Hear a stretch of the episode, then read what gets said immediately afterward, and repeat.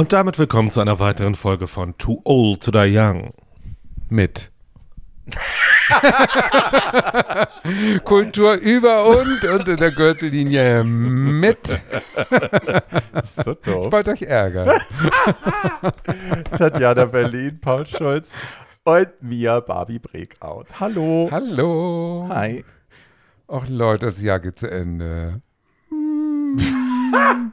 Dieses Mist Gott sei Viech Dank. von einem Jahr. Aber es ist immer, es, wie heißt es, es liegt ein Zauber in dem Anfang inne oder so. Es gibt irgend so ein Jedem Ende All am Ja, Anfang liegt ein so. Zauber inne, ist das Dankeschön. Zitat. So, Dankeschön. genau. Und das gilt ja auch fürs Ende des Jahres. Jedem Ende liegt auch ein Zauber inne. Es ist ein bisschen traurig, dass das Crystal Jahr schon Meth. wieder. ein bisschen traurig, dass das Jahr schon wieder Silvesterzauber. zu Ende ist, weil wir werden so schnell älter. Ja. Das Jahr ist gesprungen. Innerhalb von einem Tag war das Jahr vorbei. Für Ja. mich. Wir werden nie wieder so jung sein wie Ich jetzt. sag's gerade noch mal, in diesem Crystal Moment ist Meth. verrückt. Absolut. Merry Absolut. Crystal Methness. Wir kennen. Nein, in einem Tag war das Jahr vorbei. Crystal Meth. Ja. Ich Ich verstehe hab, den habt ihr das mal gemacht? Crystal das- Meth? Ja. Nein, Ich du? würde das nie Das machen. einmal- einmal- Nein. Barbie, ehrlich. Ganz schlimm. Ich war einfach nur drei Warum? Tage lang wach und konnte überhaupt nicht schlafen. Und ich musste auftreten. Oh, du Arme. Ja. Ein Freund von mir hat, der hat in der Heilen Welt gearbeitet, der hat die Stadt Mhm. verlassen nach Jahren, ist zurück nach Südafrika und ich habe drei Nächte nicht schlafen können, musste dann auftreten in Drag. Es war, ja, ich stand schwitzend leidend äh, da drin und habe ein Beyoncé-Medley performt. musste mich dabei an der Decke festhalten, um nicht umzufallen. Aber, Aber hey, mal ganz die kurz, Leute haben geweint. die Angst muss doch sein, dass man nach dem ersten Mal das so toll findet, dass man nie wieder damit aufhört. Das ist doch diese ganz große Gefahr. Gar nicht, weil ich, also ich fand die Leute auch immer so wahnsinnig blöd. Also die ich erlebt habe, ne? ich Ja. will jetzt nicht für alle Ja. sprechen, aber die, die ich erlebt habe auf Ja, ich finde die auch alle wahnsinnig fand ich blöd. immer super unattraktiv. Die waren immer so und irgendwie, ne, alle, alles war Husten, alles Ja. war irgendwie nur angespannt und zitterig und so. Und also, nee. Und danke. ich dachte, man nimmt Da das hatte ich keine Sex, Sorge. Nicht? Nee, also kann Auch man sonst. Ja, in den 70ern haben die das ja auch schon wild Ja? zum Feiern genommen. Ja. Ähm, die Schwulen haben das halt so für die Sexdroge. Äh, nee, ich war, also ich war neugierig und dann How war meine Neugier befriedigt. Wir reden über unsere Drogenerfahrung aus dem Jahre Und 2022. fand's blöd. Nein, das ist ewig lange her. Ach so, gut. Da nicht gab es das schon. Ja, dachte, es das gab's ist jetzt ganz 70ern neu. Schon. Nein. Okay. Methylamphetamin ist es ja eigentlich, gibt es auch echt schon lange. Annie the W, hallo zu einer Hm. Hi. letzten Folge für dieses Jahr von Too Old to Young. Genau, die Folge, wo wir über alles sprechen, unter anderem auch Drogenausrutscher. Hi. Ja, Tag. das tun wir. Tag. Und wir fangen an mit einem, ähm, bevor wir den Aufruf, den unsere Hörer ja inzwischen ehrlich gesagt schon ein bisschen kennen, ne? Ja. aber wir möchten trotzdem nochmal sagen, vielen Dank für das Jahr 2022, wo ihr Yes. uns in ungeahnte Höhen kapituliert habt. Kapituliert. Ja, haben sie. Haben sie durch, äh, durchs Katapultiert, Mensch, als kapituliert ist, wenn Oh, stimmt. Kapatu- äh. Prost. Ähm, ich möchte aber das ähm, nochmal erklärend sagen, dass ihr uns katapultiert habt in ungeahnte Höhen durch pures Teilen dieses Podcasts. Und das bedeutet, dass wir inzwischen durch Grafiken, die nur der Computer von Pod äh, wie heißt es, von Spotify kennt, dass dieses, warum lacht ihr? Weil du so süß doof bist. And I love you. Okay. Also gegen dich ist Sugar, manche mögen es heiß, ein echter Einstein. Ähm, Also hier steht eine Flasche Wasser auf dem Tisch und es Ja. ist wohl doch Wodka. Nee. Nein? Okay, also lange Rede. Wir sind äh, sehr geteilt worden. Wir sind dadurch in ungeahnte Höhen gerast mit unserem kleinen unkommerziellen äh, Podcast Yes. und freuen uns darüber und wollen, dass es so weitergeht. Und vielen Dank und tschüss. So. Das war das. Und jetzt geht es darum, dass wir doch die Folge mit einem Spiel beginnen wollen. Oh ja. In der Tradition vieler, vieler Spiele, die wir dieses Jahr gespielt Ja. haben. Zum Ende des Jahres geht es jetzt nochmal um die beliebte Folge Fuck, Mary Kill. Aber diesmal mit, egal ob lebenden oder toten, deutschen männlichen äh, Gesangesstars, Popstars. Popstars, haben wir gesagt. So. Männlich haben wir gar nicht gesagt, aber ja. Von mir aus auch das. von mir aus auch. Also mir ist es auch Meine sind egal. auch alle gesagt. Nee, Ja. nee, dann habe ich auch eine Frau. Ja, gut. Dann hast du eine okay, Frau. soll ich mal. anfangen? Ich Ja. frage Barbie. Okay. Also, ähm, Rex Gildo Ja, Nina. Hagen.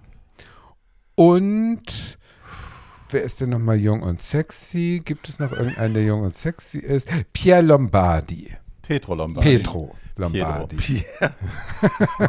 Kennen alle. Der doofe Italiener mit dem Kind von irgendeiner doofen Frau. Der Blödkopf. Aber der ist so ein fleischiger Typ. Ich glaube, der hat einen großen Dödel. ich glaube auch, dass der einen Ja, großen Dödel ja. hat. Das I spricht für ihn. Fuck, Mary Kill, Nina Hagen, Pietro Lombardi und Rex Gildo. Oh je. Der Also, frühe Rex Gildo. Der frühe. Na, ich, hm, da bin ich nicht so firm, aber ai, ai, ai. die Hossa. Ähm, äh, Die Hossa, die Hagen oder die Fleischwurst? Ja. Ich ficke natürlich die Fleischwurst. Würde ich, ich- auch machen. Heirate. Oh Gott, die will mal beide nicht heiraten. Uff. Also, ich habe Nina ja live erlebt, die ist halt, ne, habe ich ja schon erzählt, spricht in Babysprache in der dritten Person von sich und so. Hm, Brauche ich nicht. Doch, aber richtig Anstrengend. anstrengend. Richtig Anstrengend. anstrengend. Also zum Heiraten ideal eigentlich. Naja, um dann das Land zu verlassen und im anderen Land von den Tantiemen zu leben oder so. Vielleicht. Ich, also möchte ich beide nicht heiraten. Ähm, das kleinere Übel wäre wohl die Rex Gildo, weil die schon tot ist und so. Ja. Würde ich die heiraten. Und die hätte auch nicht, immer schön. Und die hätte auch nicht viel von Mit der dir muss ich ja verlangt. nicht verkehren. Ja, genau. So. Und ja, Nina muss dann leider, sterben. ja, über den. Hops, über den Jordan. Aber die glaubt ja eher an Leben nach dem Tod. Insofern, hey. Absolut, ja. Für sie ist das ein Plus. Ja, Ja. there we go. Haben wir ihr wieder Für Nina. Hagen ist das Ableben ein Plus. Ist auch schön. Haben wir das ja auch etabliert. So, Lieber Paul, Ja, ich höre dir zu. ich habe drei gecancelte Menschen auf, auf meiner Liste. da solltest du eher mich fragen, weil Du ich sag hast zu allen Ja. Genau. du hast die Wahl zwischen Bushido, Xavier Naidoo und dem wunderschönen Michael Wendler. Oh, Und talentiert, hab ich vergessen. Böse. Ähm, Ganz kurz, ist Michael Wendler inzwischen bei OnlyFans? Sieht man auch den Dödel von dem? Oder? Den hat man ja schon gesehen, weil der mal so ein, so ein ja, da Selfie- war mal was, ne? Ja, das ist nicht erwähnt. Nicht so toll, ne? Nee, nee, nee, ich hab das. Das nur Also, so zur Information. Herr Paul. Wendler, muss, Herr Wendler muss sterben, Ja. because I just don't care. ähm, so, ich möchte das nicht. Ich möchte mich damit auch nicht beschäftigen. Ich habe mich damit noch nie Ja, beschäftigt. ja, besser. Just leave. ja. Ähm, äh, Xavier Naidoo würde ich, glaube ich, mal ordentlich durchficken, weil ich glaube, das würde ihm gut tun. Der ist fett inzwischen, ne? Also nicht, nicht, dass er Das fett ist schön, ist. wie du also. So, aber Ich wollte glaube, nur das sagen, so, das so, würdest du mit zwei so als, Menschen als, sitzen. Pädagog, ja. als pädagogisches Erlebnis, nachdem er sich sicher ist, dass er dann in die Hölle kommt. I do that. und so der für das, für das, immer schlimme für das, für das Volk, das kann man ja auf ein Kissen legen. Ähm, und Bushido würde ich heiraten, weil ich glaube ich, äh, so, ich habe Bushido zweimal interviewt, immer für schwule Medien und wir mochten uns. Bushido ist äh, ein kompletter Honk, aber so ein Honk, äh, den ich von der Tankstelle kenne, äh, aus meinem Dorf. Ähm, und mit Bushido komme ich klar, das ich glaube, den würde ich heiraten wollen. Ähm, das habe ich ja auch gerade gesagt. Ähm, so, Tatjana würde, Tatjana Ich würde, meinte Bush, natürlich- Tu- Ta- Tatjana würde Bushido aus anderen Gründen heiraten als ich. um dann ähm, mit ihm Sex zu haben. ja, Ja, Äh, genau. das ist mein Ähm, Beuteschema. so, deswegen heiratet man ja auch, um mit Leuten Sex zu haben, wie wir ja wenn die Auswahl Weil wir ja in den zu- 50ern Ist sind. Ähm, so. ähm, Fuck, Mary Kill und das heißt bei Tatjana Fuck, Mary und then Fuck. so, Ja. äh, Interesting. und ich frage jetzt uns Tatjana, kann richtig? jetzt schon keiner mehr folgen, wisst Nee, ihr, ne? stimmt. Hi. Keiner kann uns mehr folgen. Konfus, konfus. Aber ihr seid in der Sendung To Old To Die Young und es geht um den Jahresrückblick. Das Ja, haben wir noch So, gar und nicht ich gesagt. frage so. Tatjana Ja. jetzt, äh, ähm, Heino, Oh, ähm, Ju- Keiner. ähm, Nena oder ähm, wie heißen die, wie heißen die Drillinge? Die Die Jakobs- Kessler. Die Jakobs Nee. ist das. Drillinge. Mit den ausgetauschten Pudeln. Also ich, ich bin ja berühmt für meine Erektionsfähigkeit. Berühmt. Berühmt. Über die Grenzen Berühmt. Hinaus. Über die Größen deines Schlafzimmers hinaus. Ich für mich habe beschlossen, berühmt zu sein für meine Erektionsfähigkeit. Insofern würde ich Heino ficken, bis ihm seine Glubschaugen aus dem Kopf quellen, weil diese, Wer diese Visage, sehen? Wir. diese Visage von Heino ist schon so schlimm.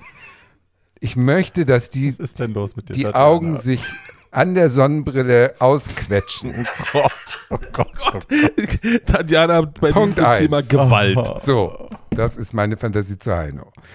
Dann, Okay. was habe ich noch? Ich habe noch zum Ermorden und zum Heiraten. Ja, du hast noch Nena und die Jakobs. Nena ermorden. Nena ist äh, in meinen Augen ein, eine Schwurbler-Uschi aus Ja. der Hölle und geht gar nicht. Ja. Und heiraten würde ich demnach die Fidelen, die sächsisch ewig lustigen, Die auch beim Frühstück aber- singenden Jakobs-Sisters. Jakob Und ihr könnt denn Kostüme und Perücken austauschen. ja, das ist, ja, das ist mein Stil auch, genau. Die, die, die haben dieselbe Garderobe im Schrank wie ich. Die Jakobs Also die sind auf einmal ein Jakobs-Sisters. Quartett und Tatjana trägt immer nur ein Pfiffi in den Armen Pudel statt seines auf dem So. Kopf. statt ihres Auf dem Pudels. Kopf ein Pudel, im Arm ein Pudel. Das ist überhaupt mein, äh, mein. Nirvana, hast du da gerade. Also ich bin gerade richtig angefixt von der Idee, die zu heiraten. Alle drei. auch. Meine Ästhetik das. ist Mariah Carey Christmas Special. Ich möchte Deine ja- ist Jakobs. Ja, Ich, ich möchte ja, Jakobs-Sisters ich möchte genau ja meine Ich Zielgruppe. möchte ja eigentlich, dass du eine Drag-Nummer als die Jakobs Sisters machst mit zwei Schaufensterpuppen links und rechts. Das gibt es bestimmt schon. Bestimmt. Das gibt es bestimmt schon, so eine Dreiernummer. Aber die sind toll, ja. Und die Sechseln, da habe ich immer was zu lachen. Das ist schön. Sing, my Sachse, sing. Da gab es doch mal so einen Pornodarsteller, Sachsen-Paul, kennt ihr den Ja. noch? Nein, Ja, der wollte immer Pornodarsteller groß. werden und war dann in allen Talkshows, weil er ja aussah wie Der hat Pornos auch Der sah aus wie Fixie Faye. Well, I haven't seen that.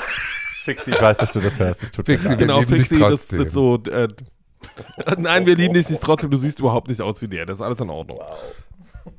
Prost. Tatjana hat Okay. getrunken. Jetzt sind wir Ähm, gecancelt, spätestens. Nein, Fixi weiß, dass ich sie sehr mag. Sehr sogar. Deswegen wirklich sagst du sowas ernsthaft. auch. Tatsache. Okay. Ja, wir können das untereinander sagen, weil wir lieben uns. Punkt. So. Schau an. So. Über andere, die ich so. hier nicht spreche, spreche ich nicht. Wir Warum? reden jetzt über. No way. Ach so. So. So, äh, wir reden Naja, jetzt über Cancel Culture, die- Tatjana. die gibt's Tat- für mich nicht. Hallo. Ja. Äh, Ich kriege hier nicht mal ein Getränk. Es ist so furchtbar. Also, hast alles schon Fixi, kannst du dir das vorstellen? Man kriegt hier nichts zu trinken. Ach so, ja, das stimmt. Dann habe ich dir alles andere angeboten und das war Übrigens, nicht gut. wenn du genug. Nena noch mal, du Nena noch mal als Schwoblerin bezeichnest, spiele ich dir diese Aufnahme vor. Findest du nicht? Nein, Ja, she is. Ach so, weil ich laber, auch laber, schwurbel. laber. Ja. Also, Das kommt manchmal vor. Ihr seid selbst schuld. Ja. Natürlich. Möchtest du deswegen vielleicht anfangen und einfach weiter? Aber natürlich. so. Aber lass uns doch mal erklären, was wir vorhaben überhaupt, damit es die Leute Ja. nicht so ganz doll überfordert. Wir haben uns überlegt, wir machen einen Jahresrückblick und natürlich, wenn man diesem Podcast folgt, weiß man, der ist natürlich dann auch gespickt und äh, aufgeteilt äh, unter Film und Fernsehen. Wir werden darüber sprechen, welche Bücher wir am besten fanden, vielleicht Musik, Bühne, solche Dinge. Und natürlich werden auch die ein oder andere äh, persönliche Geschichte wird sich da rein verirren. Ne, Tatjana? Ja. Ja. Und auch, was wir ganz schlimm fanden, vielleicht Das ganze ganz Jahr. kurz. Ja, das, äh, apropos, erzähl mal. Du bist, ähm, du hast, äh, eben hat man es schon gehört, du bist nicht zufrieden mit diesem Jahr aus persönlichen Gründen oder aus weltgeschichtlichen Gründen sozusagen? Also ich finde einfach, es ist, die letzten Jahre waren ja schon keine tollen Jahre, wenn man das so weltgesamttechnisch sich betrachtet, aber auch für Deutschland keine tollen Jahre. Und jetzt so persönlich ist es, ich finde, also ne, wenn man Depressionspatientin ist, so wie ich, hat man eh immer Schwierigkeiten, sich an positive Dinge zu erinnern. Aber die letzten Jahre sind halt gerade für Menschen wie mich dann auch einfach haben es einem echt schwer gemacht, zwischendrin so die Kontenance zu bewahren und irgendwie an das Ah, Gute in der Menschheit zu glauben und den Glauben nicht zu verlieren, weil ich das Gefühl, jedes Mal, ich meine, das habt ihr auch schon hunderttausendmal selbst gesagt, wahrscheinlich, jedes Mal, wenn man den Fernseher anmacht oder eine Nachricht liest irgendwo, ähm, es sind ja eigentlich nur noch Hiobsbotschaften, man hat das Gefühl, alles wird schlimmer, nichts wird besser. Ähm, das ist schwierig für mich, da nicht den Mut zu verlieren und nicht einfach zu sagen, okay, wisst ihr was, mach die Scheiße alleine, ich bleib hier zu Hause und meine Katzen und ich werden noch dicker. Und dann Genau, um das Jahr ist es vorbei. 22 mal zusammenzufassen. Corona, Affenpocken, Ukraine-Krieg Nazis, und Nazis. So, das ist es im Wesentlichen. Iran. Okay, also ich sag mal, Corona ist vorbei. In Amerika haben sie gut gewählt und wir haben immer noch Heizungen, die wir warm kriegen. Also, Schön. mit anderen Worten, Ich ich, bin in wiederhole der mal, Lage, hat nein, zu, ich bin wirklich in der Lage, äh, Sachen höchstwahrscheinlich auszublenden und mir mein Leben wie Pippi Langstrumpf so schön zu machen, wie es mir gefällt. Und das ist wirklich wahr. Und da bin ich froh drum, dass ich diese sich am Schopf aus der Scheiße rausziehen Fähigkeit habe. Das ist einfach Glück und deswegen bin ich äh, in euren Augen äh, oberflächlich blöd, aber in meinen Augen bin ich dadurch relativ äh, gesettelt und relativ sicher durch diese Stürme durchzukommen. Ich finde dich überhaupt nicht oberflächlich. Nein, aber finde, du weißt, was ich meine. Es ist, es ist einfach irgendeine. Taktik, die Ja. funktioniert bei mir. Ja. Und äh, das heißt nicht, dass ich den ganzen Dreck nicht mitbekomme, aber ich lasse ihn nicht die Macht über mich äh, Ring. Das ist sicherlich sehr So, gesund. und das finde ich natürlich Ja. gut. Ja. So, und deswegen bin ich da relativ unbeschwert. In diesem Jahr äh, lief alles soweit so gut. Ich habe ein Glück nichts mit Krieg zu tun in dem Sinne. Ich habe jetzt meine äh, Wintersachen dahin gegeben, wo man sie hingeben soll. Und da war eine Riesenschlange mit alles ähm, osteuropäisch sprechenden, ich sag mal Ukraine höchstwahrscheinlich, nehme ich mal an, ne, waren sie da alle in der Schlange lange. Und da, da steht man denn und denkt, okay, du hast die Koffer voller Klamotten, den du hier abgibst und denkst jetzt, damit ist dein Teil Mhm. getan. Nein, ist es natürlich nicht. Die armen Leute, man muss eigentlich seinen Job kündigen und sich da hinstellen und ehrenamtlich für die arbeiten. Nein, mache ich trotzdem nicht, weil ich muss ja auch überleben, aber was soll ich sagen? Ich komme sonst damit gar nicht in Berührung und bin auch ganz happy darüber, weil es in meinem Leben, wenn es diese Stabilität nicht gäbe, dann könnte ich es ja nicht weiterführen. Ja. Also ich darf es gar nicht so nah an mich ranlassen.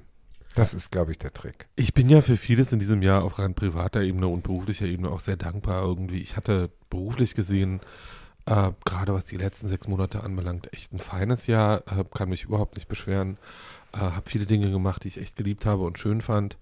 Ähm, und war, wenn es mir so ging wie Barbie, nämlich, dass ich ähm, meinen Medienkonsum spätestens ab Mai ähm, eigentlich auf die fünf Minuten Morgennachrichten, ähm, also meinen politischen Medienkonsum, ähm, und dann sehr ausgewählt zweimal am Tag nochmal Spiegel Online und irgendein anderes Medium, damit man auf dem Laufenden bleibt. Äh, aber auch ganz bewusst reduziert habe, weil ich in den ersten vier Monaten des Jahres gemerkt habe, ich halte es nicht aus. Ich Mhm. äh, packt es nicht, das ist mir zu viel. Ähm, ich hatte nicht das Gefühl, dass ich deswegen uninformiert bin, sondern ich hatte das Gefühl, dass ich einfach auf diese, aus diesem Teufelskreis äh, 24 Stunden äh, News zu konsumieren ausgestiegen bin, weil mir dieselbe schlechte Nachricht jetzt auf 30 verschiedene Arten reinzuprügeln, äh, bringt nichts, weil ich äh, mache dann lieber was dafür oder dagegen. Da habe ich auch ein paar Sachen gemacht dieses Jahr, die echt schön waren und auf die ich echt stolz bin.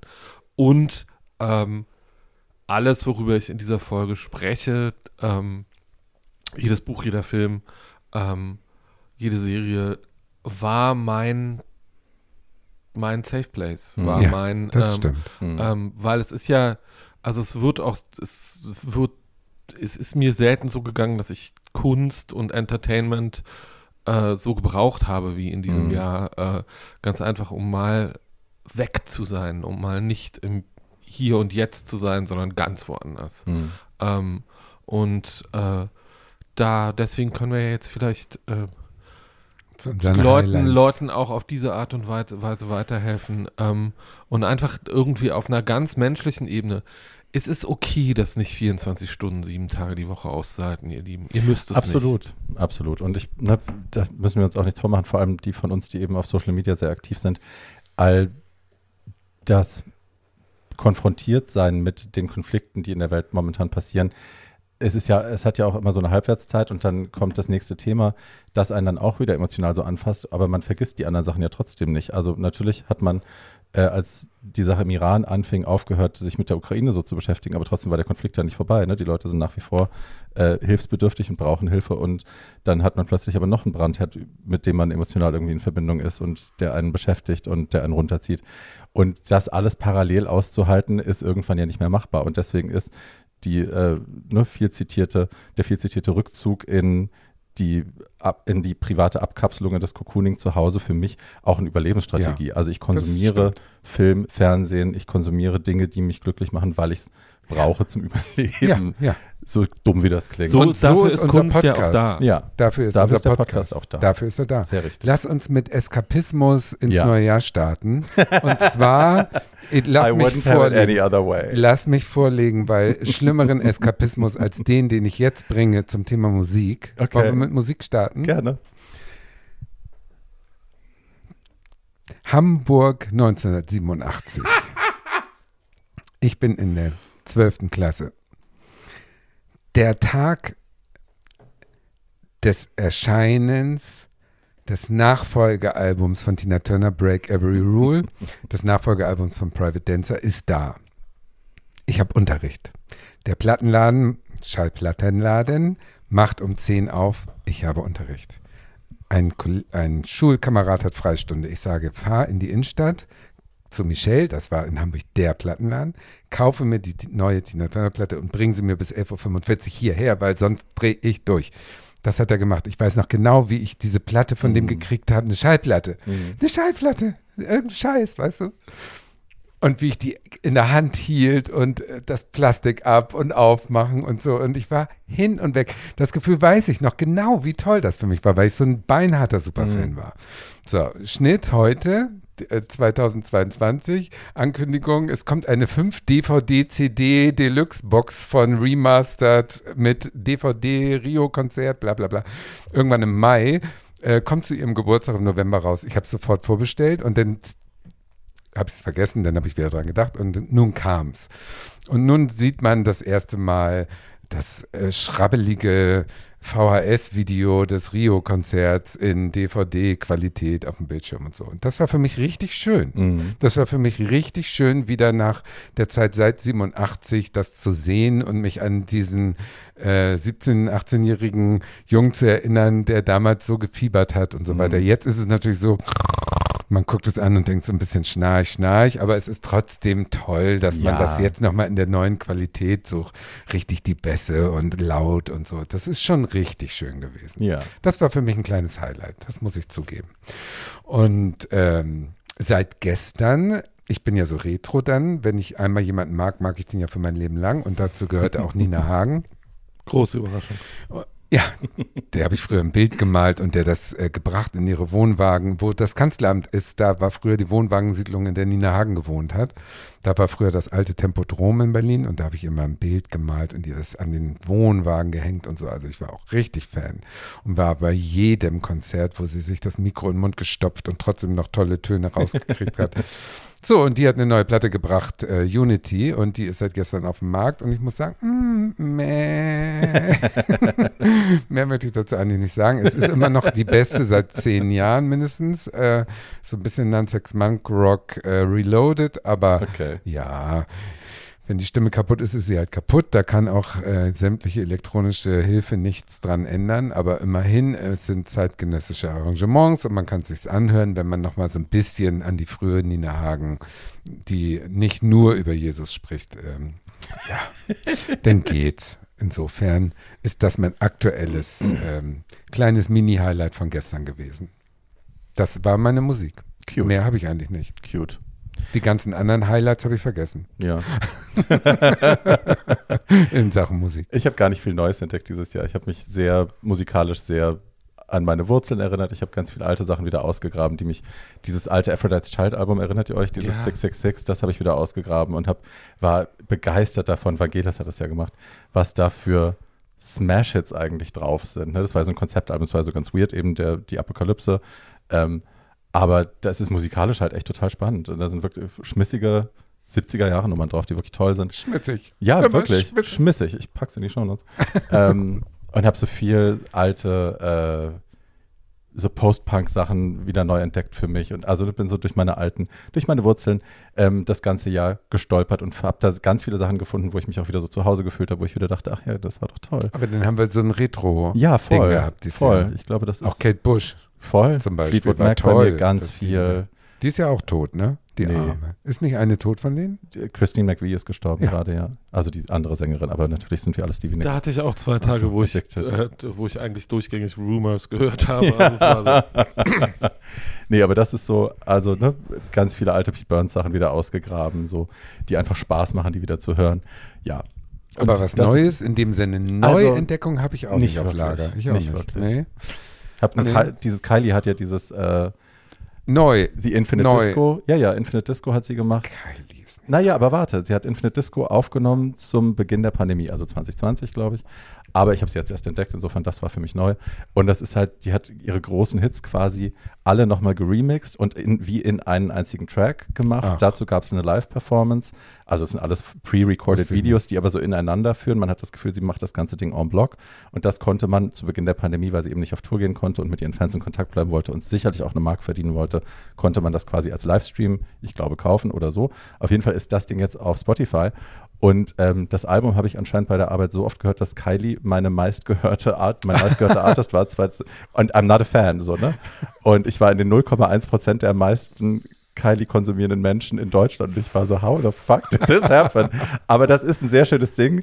Schmissig, ganz viel so alte Disco-Sachen mit drin, Donner Summer gesampelt und so kann man gut hören, packe ich auch in die Shownotes. Oh ja, gut. Paul.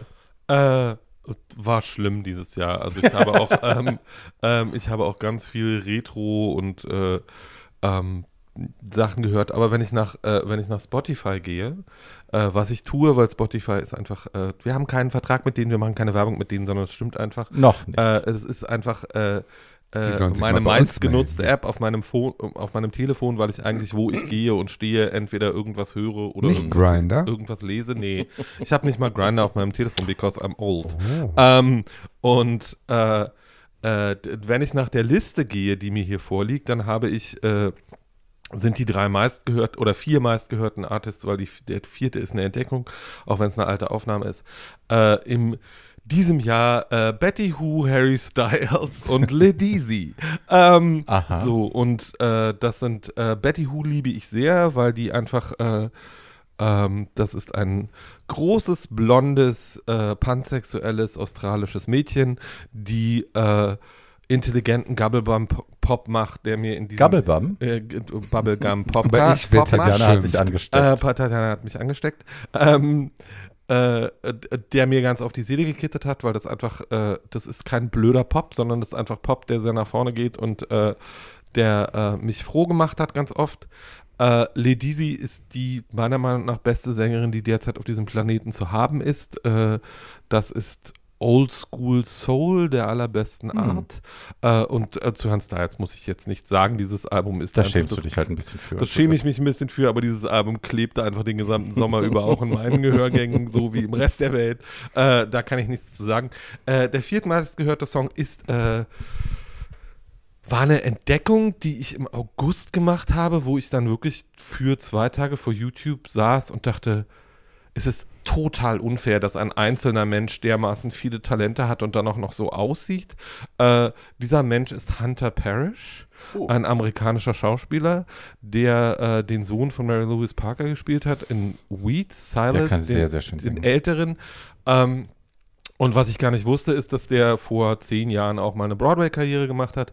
Und äh, äh, der hat ein Lied aus Godspell, was ich kannte und eigentlich nicht mochte, äh, nur mit Piano neu interpretiert. Dieser Song heißt Beautiful City äh, und ist der Wahnsinn. Also wenn Mhm. ich dieses Jahr das Gefühl hatte, dass ich jetzt mal I just need a good cry. Ähm, dann habe ich immer Herrn Parrish mit Beautiful City angemacht und fünf Minuten geflennt und dann ging es wieder. ähm, und äh, ja, das ist, äh, also wer, wer eine großartige Sängerin entdecken will, kann sich mit äh, Ledizis letzten drei Alben auseinandersetzen. Ähm, das ist sehr schön. Ähm, und wer äh, einem sehr schönen Mann dabei zugucken will, wie er auf sehr schöne Art ein sehr schönes Lied singt, äh, kann mal Beautiful City und Hunter Parrish bei YouTube eingeben. Ich habe noch ein Gerücht, Ah. weil ich es nicht weiß, aber ich kann es mir vorstellen. Der Schauspieler, der in der letzten Sissy-Serie, in der guten, nicht in der, es gab ja zwei Habe ich nicht im gesehen. Jahr 22 und in einer macht der Zar von Russland spielt mit und der schießt an so einem Wildschwein vorbei und so weiter. Ich weiß jetzt nicht. Habt ihr das gesehen? Nein. Der Schauspieler, der singt wohl auch und der war in der Bar jeder Vernunft mit seiner Hm. Band und alle, die da waren, sagen sensationell. Aber wenn ihr jetzt nicht wisst, von wem ich rede, weil ich weiß seinen Du Namen ja nicht, nicht. nein, der soll ganz, ganz toll sein. Super Entdeckung überhaupt. Hör mal, Geheimtipp. Aber er sieht heiß aus. Das ist doch schon mal So. was. Ja. Ähm, wie wollen wir weitermachen? Wollen Ja, wir du. Bühne machen? Wollen wir Buch Mach machen? mal, was du willst. Ich, darf ich ein bisschen Ja, mach schwärmen, mal. weil es erst gestern war? Ja. Ja. Ähm, also, ich hatte in diesem Jahr zwei großartige Bühnenerlebnisse. Eins war in Berlin, Ach ja. eins war in Hannover. Ich fange mal in Hannover an, weil da war ich gestern. Ich bin ja, wie Leute wissen, die diesen Podcast regelmäßig hören, äh, ein relativ merkwürdiger Mensch und mein Happy Place Dafür muss man den Podcast nicht hören. Genau, Nee. äh, just look at me. ähm, und, ähm, äh, und mein Happy Place ist ja Angels in America. Mhm. Ähm, und ich dachte, se seit ich dieses Stück vor knapp 25 Jahren mal entdeckt habe, okay, that's not gonna be topped by anyone. Ähm, und dann war ich gestern, weil ich in den letzten dreieinhalb Monaten 80 Stunden die Woche gearbeitet habe und mich belohnen wollte mit einem kleinen äh, Ausflug, äh, der ein kulturelles Highlight enthält, äh, mit äh, dem wunderbaren Jakob M. Erwer in Hannover und wir waren in Das Vermächtnis. Ähm, das Vermächtnis ist ein Stück über schwule Kultur, HIV und äh, das aktuelle schwule Leben in Amerika.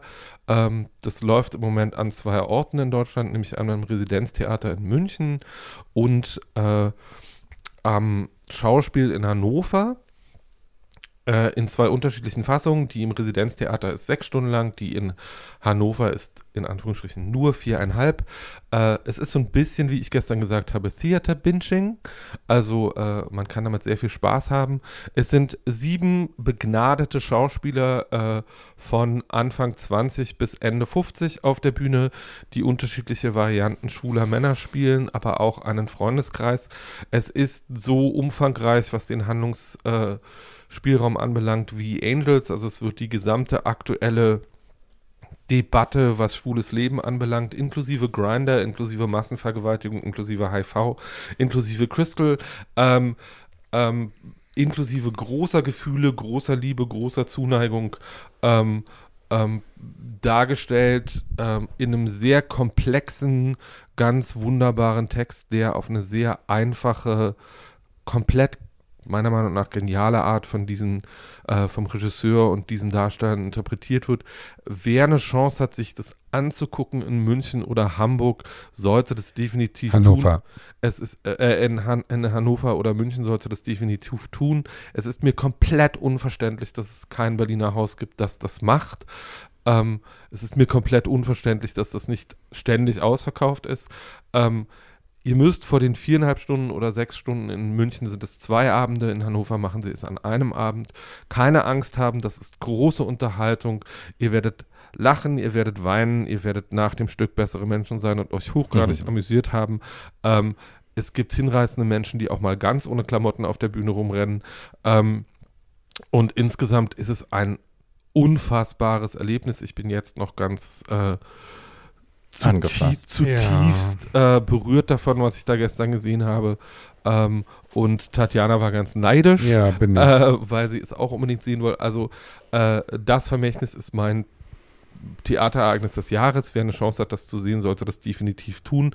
Das andere Theaterereignis des Jahres heißt Einsame Menschen und läuft im Deutschen Theater in Berlin ähm, und ist eine Adaption, ist auch ein queeres Stück ähm, ist auch ein sehr sexuelles Stück an, an, zu teilen, beschäftigt sich aber damit äh, ganz im Gegensatz zu dem, was im Vermächtnis passiert, äh, was passiert, wenn schwule Männer über ihre Sexualität überhaupt nicht offen sprechen, sondern ähm, Wie sich, sich, damit, sich damit verstecken. Äh, und es ist auch, sind beides unfassbare Darstellerleistungen, die da abgeliefert werden. Ähm, also das sind die beiden Sachen, die ich definitiv empfehlen würde. Und dann habe ich noch eine Sache, die ich definitiv nicht empfehlen würde. Ähm, ich weiß, es ist Rosas Geburtstagsjahr und man soll nicht meckern. Aber die Stücke von Herrn Braunheim kann man sich meiner Meinung nach äh, da ist man mit den beiden Sachen, die ich gerade gesagt habe, besser aufgehoben. Rosa, wir danken dir sehr, dass du uns geteilt hast äh, auf deinem Profil, dass du äh, unsere Erwähnung geteilt hast. Genau. And we love you. We ich love fand you. dein erstes Stück auch toll. Und ich, wie gesagt, wir haben uns auch sehr äh, intensiv auseinandergesetzt mit diesen Stücken. Tatjana findet dich ganz großartig. Ich fand es nicht so toll. Äh, Im Notfall geht rein und bildet euch eure eigene Meinung, wie man das mit Kunst so tun sollte. So, genau. Immer gut, immer gut genau. beraten damit. Soll ich? Ja. Wenn ich jetzt den Namen sage, wird äh, Paul vor Wut wieder hektische rote Flecken kriegen. Und zwar geht mein äh, Oscar sozusagen für die Bühne dieses Jahr an Eurotrash von Christian Kracht. Mach mal. Ja. Der in sich eine komplizierte Person ist, ist wahrscheinlich sehr konservativ und ein bisschen verstört und ein bisschen rechtslastig. Nichtsdestotrotz hat er mit äh, Faserland und Eurotrash zwei ganz tolle Bücher geschrieben und leider Gottes ist ja auf Berliner Bühnen kaum was anderes zu finden als irgendwelche Romane, die auf Theaterstücke umgemünzt werden. Ähm, da ist aber Eurotrash meiner Meinung nach ein ganz tolles Beispiel. Die äh, Schaubühne hat das also geschafft mit Angelika Winkler, die ich ja sowieso in ihrer totalen Verstörtheit, die ist ja so verstört. Dagegen ist ja Hannelore Elsner eine Realistin gewesen.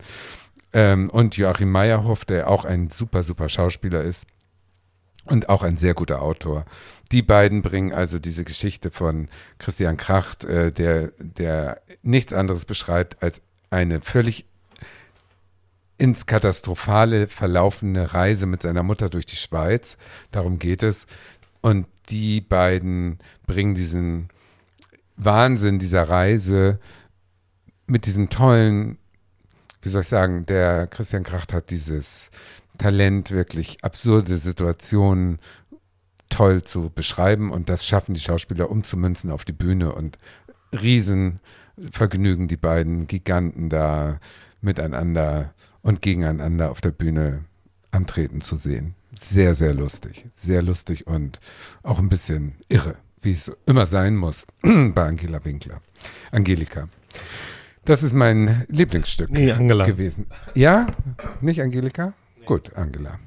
Auf jeden Fall die Verrückte von Blechtrommel mit den Aal. Ihr wisst's. Ja.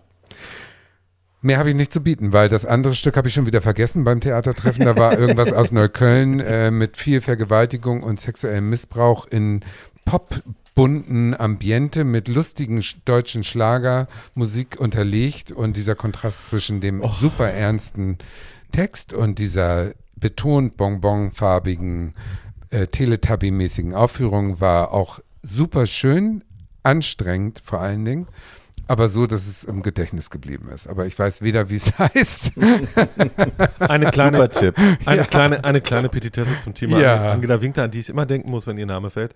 Äh, ich hatte mal einen entzückenden Kollegen, der Jürgen hieß und der irgendwann zur Arbeit kam und sagte, weißt du was, ich war eben im Supermarkt und für einen Moment dachte ich, da läuft eine Irre vor dem Supermarkt rum, die schwenkte so mit den Armen und redete vor sich hin. Dann habe ich gemerkt, oh, ist Angela Winkler. Dann war Ja. alles in Ordnung. Die hat Text gelernt höchstwahrscheinlich. Die hat wahrscheinlich Text gelernt, aber ich dachte, das muss man doch nicht auf der Kurfürstenstraße machen. Also, Ja, die ist nicht von dieser Die Welt ist meine Bühne. Die ist nicht von dieser Welt. Ja. Ich bin ja nicht so intellektuell wie ihr, deswegen habe ich keine tollen Theaterstücke geschaut, sondern nur so kommerziellen Scheiß. Aber Go for it, babe. ja, Babe. Ähm, wir waren, mein Freund äh, Tim Kruger hat mich eingeladen, das habe ich bestimmt schon mal erzählt. Und wir waren in London dieses Jahr im Hallo. Sommer. Bühne. Bühne ist Bühne. Ja. Das ist sensationell, was du jetzt erzählst. Bin ich gespannt, was du glaubst, was ich jetzt Ja, erzähle. erzähl mal. Moulin Rouge. Ja, hast so, du doch erzählt. Ja, Ja. ich, weiß ich das bin ja. komplett Ja. Tatjanas Meinung. Ich Ich, bin bin, super super, neidisch. neidisch. Ich wäre da auch Ja, gerne gewesen. Ich Na, auch. gibt's jetzt in Köln, ihr könnt es in Köln gucken.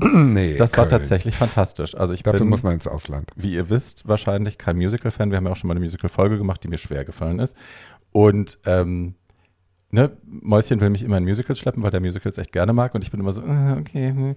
Und sitze dann da meistens so ein bisschen pflichtbewusst daneben und finde es irgendwie doof und wundere mich, wo die Toiletten sind und wie schnell ich hier raus kann, wenn es brenzlig wird und so.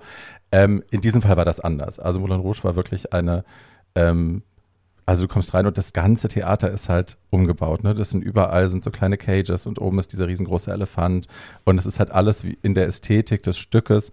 Äh, man ist im Moulin Rouge quasi drin und das war irre und der Cast war irre. Die die schwarze, äh, wie heißt die Sa Sa Satine, ähm, hat wirklich, also die ist ein Superstar. Die war echt einfach ein Superstar. Das war unfassbar toll. Und ich war ganz, ganz, ganz begeistert und ganz angetan und habe wirklich, bin da raus und habe gedacht, um Gottes Willen, bin ich jetzt Musical-Fan oder was ist hier los? Und dann sind wir, weil wir zwei Tage noch Zeit hatten, ähm, haben wir uns gedacht, wir haben im West End gewohnt und haben dann gedacht, okay, dann gucken wir uns noch was an, was gibt's denn noch? Und Mary Poppins war neu. Und dann haben, also relativ neu, und dann haben wir gedacht, alles klar, dann gucken wir Mary Poppins, ist bestimmt total cool. Und das war der größte Scheiß, den ich je gesehen habe. Spießig, heteronormativer Dreck. Die haben der Frau, die ist ja im Film, ist sie ja irgendwie, ähm, wie heißt's, äh, das Wort der Feministin Superkalif- damals, Ach so. eine, sie ist eine, Suffragette. Sie ist eine Suffragette, genau. Und äh, ne, kämpft für das Frauenwahlrecht und so und setzt sich ein. Das haben sie alles rausgenommen. Es geht nur noch darum, dass das Leben für die Männer so hart ist und dass eigentlich die Frau da gerne mal zurückstecken kann und auch eigentlich die Kinder auf den Vater aufpassen müssen und so. Es geht nur um die traumatisierten Männer, die von Frauen traumatisiert werden. Und wir saßen die ganze Zeit da. Und ne, Tim Krüger ist jetzt nicht der, der politischste Mensch, aber der dreht sich irgendwann zu mir um. Ich wollte gar nicht sagen, weil ich eingeladen worden bin. Dreht sich zu mir um und sagt, Sag mal, fällt ihr das auf? Bin das nur ich oder fällt ihr das auf? Es ist ja total furchtbar, dass die Frau ist ja nur, alle geben nur für die Männer und es ist ja total bereinigt worden. Was ein Scheiß. Und ich so, ja, genau. Warum sagt das keiner? Warum steht das nicht im Internet?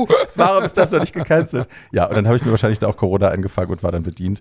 Ähm, das war das. Also ich bin nach wie vor kein Musical-Fan, aber Moulin Rouge war die große Ausnahme. Ich habe auch das böse Potter-Stück gesehen an zwei Abenden Ja? in Hamburg. Ich habe es nicht bezahlt, insofern war es fein.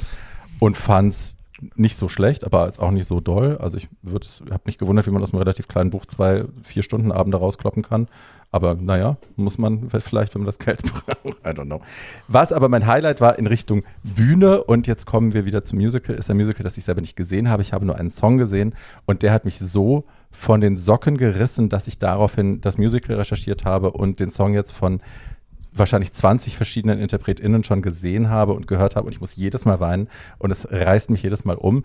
Das Stück ist The Waitress, der Song heißt She Used to Be Mine. Oh ja. Großartige Kunst, äh, unter anderem äh, toll interpretiert von Shoshana Bean. Ich packe das in die Shownotes. Wirklich, jedes Mal, ich mache es an und es dauert fünf Sekunden und ich fange nahtlos an zu heulen. Würde ich momentan noch auf Bühnen stehen und performen, ihr sagen. würdet den Song jetzt schon alle kotzen Es gibt, können. ein, es gibt eine fantastische Version von Kelly Clarkson von diesem Song. Und 100 andere, wirklich 100 andere Leuten, auch von Männern gesungen. Es ist wunderbar. Es ist ein Song auch natürlich über Verlust, hi, deswegen finde ich es toll. Ähm, über selbstzerstörerische Dinge, die einen ähm, in der Gegenwart halten, obwohl man eigentlich, ne, man möchte weiter, aber irgendwie kommt man nicht, weil man halt irgendwie noch Verbindung hat zur Vergangenheit, egal. Wunder, wunderschön, so viel Schmerz und bringt mich jedes Mal zum Heulen und ich finde es wunderschön. Und ihr müsst das alle hören, deswegen packe ich es Okay, wenn die, wenn die, ähm, wie soll ich sagen, die Skala äh, And I Am Telling You von der verrückten Jennifer Holiday. Holiday ist auf der Es damaligen. ist nicht so crazy. Okay, also gut. sie, sie singt kontemplativ, Okay. sie ist besoffen, sie ist schwanger Okay. und besoffen.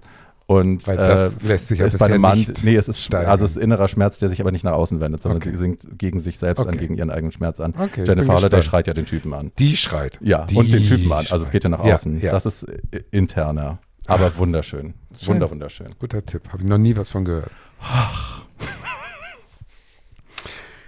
Weiter geht's. ich, ich mache jetzt. Ich, mach, ich, äh, Da hat einmal die Verona Poth Moderationsschule so, versagt. weiter geht's. So, ich mach mal mit, mein, ich mach mal mit meinem Lieb, ich mach mal mit meinem Lieblingsbuch des Jahres weiter. Ja. Ähm, ich könnte jetzt auch eine Stunde reden, weil äh, 2022 auch so ein Jahr war, äh, wo ich ganz oft einfach die Tür und die Fenster zugemacht habe oder die Fenster auf und mich auf meinen Balkon gesetzt habe im Sommer ähm, und eingetaucht bin in äh, sehr, sehr gute Literatur. Ähm, das, was ich jetzt anpreise, ist vielleicht was, auf das sich deutsche Leser erst im nächsten Jahr freuen können, weil es äh, natürlich übersetzt wird. Ähm, der Autor heißt Douglas, Douglas Stewart ähm, und äh, ist einigen von euch vielleicht bekannt, weil er eines der besten Bücher des letzten Jahres geschrieben hat, das in Deutschland rausgekommen ist. Das hieß Shuggy Bane ähm, und ist eine queere Geschichte über einen äh, Jungen mit einer alkoholisierten Mutter in Schottland. War ein rasender Erfolg. Er hat dafür den Booker-Preis bekommen ähm, und war auch in Deutschland ein großer Erfolg. Ähm, Herr Stewart ist offenbar äh, schreiend homosexuell, ähm, aber auf eine sehr, sehr gute Art. ähm, Hm. Und Ah. deswegen ist sein äh, Nachfolgeroman zu Shuggy Bane, der in England schon raus ist und genauso gelobt wird wie Shuggy Bane seinerzeit, der heißt Young Mungo ähm, und ist eine Liebesgeschichte zwischen zwei jungen Prolls.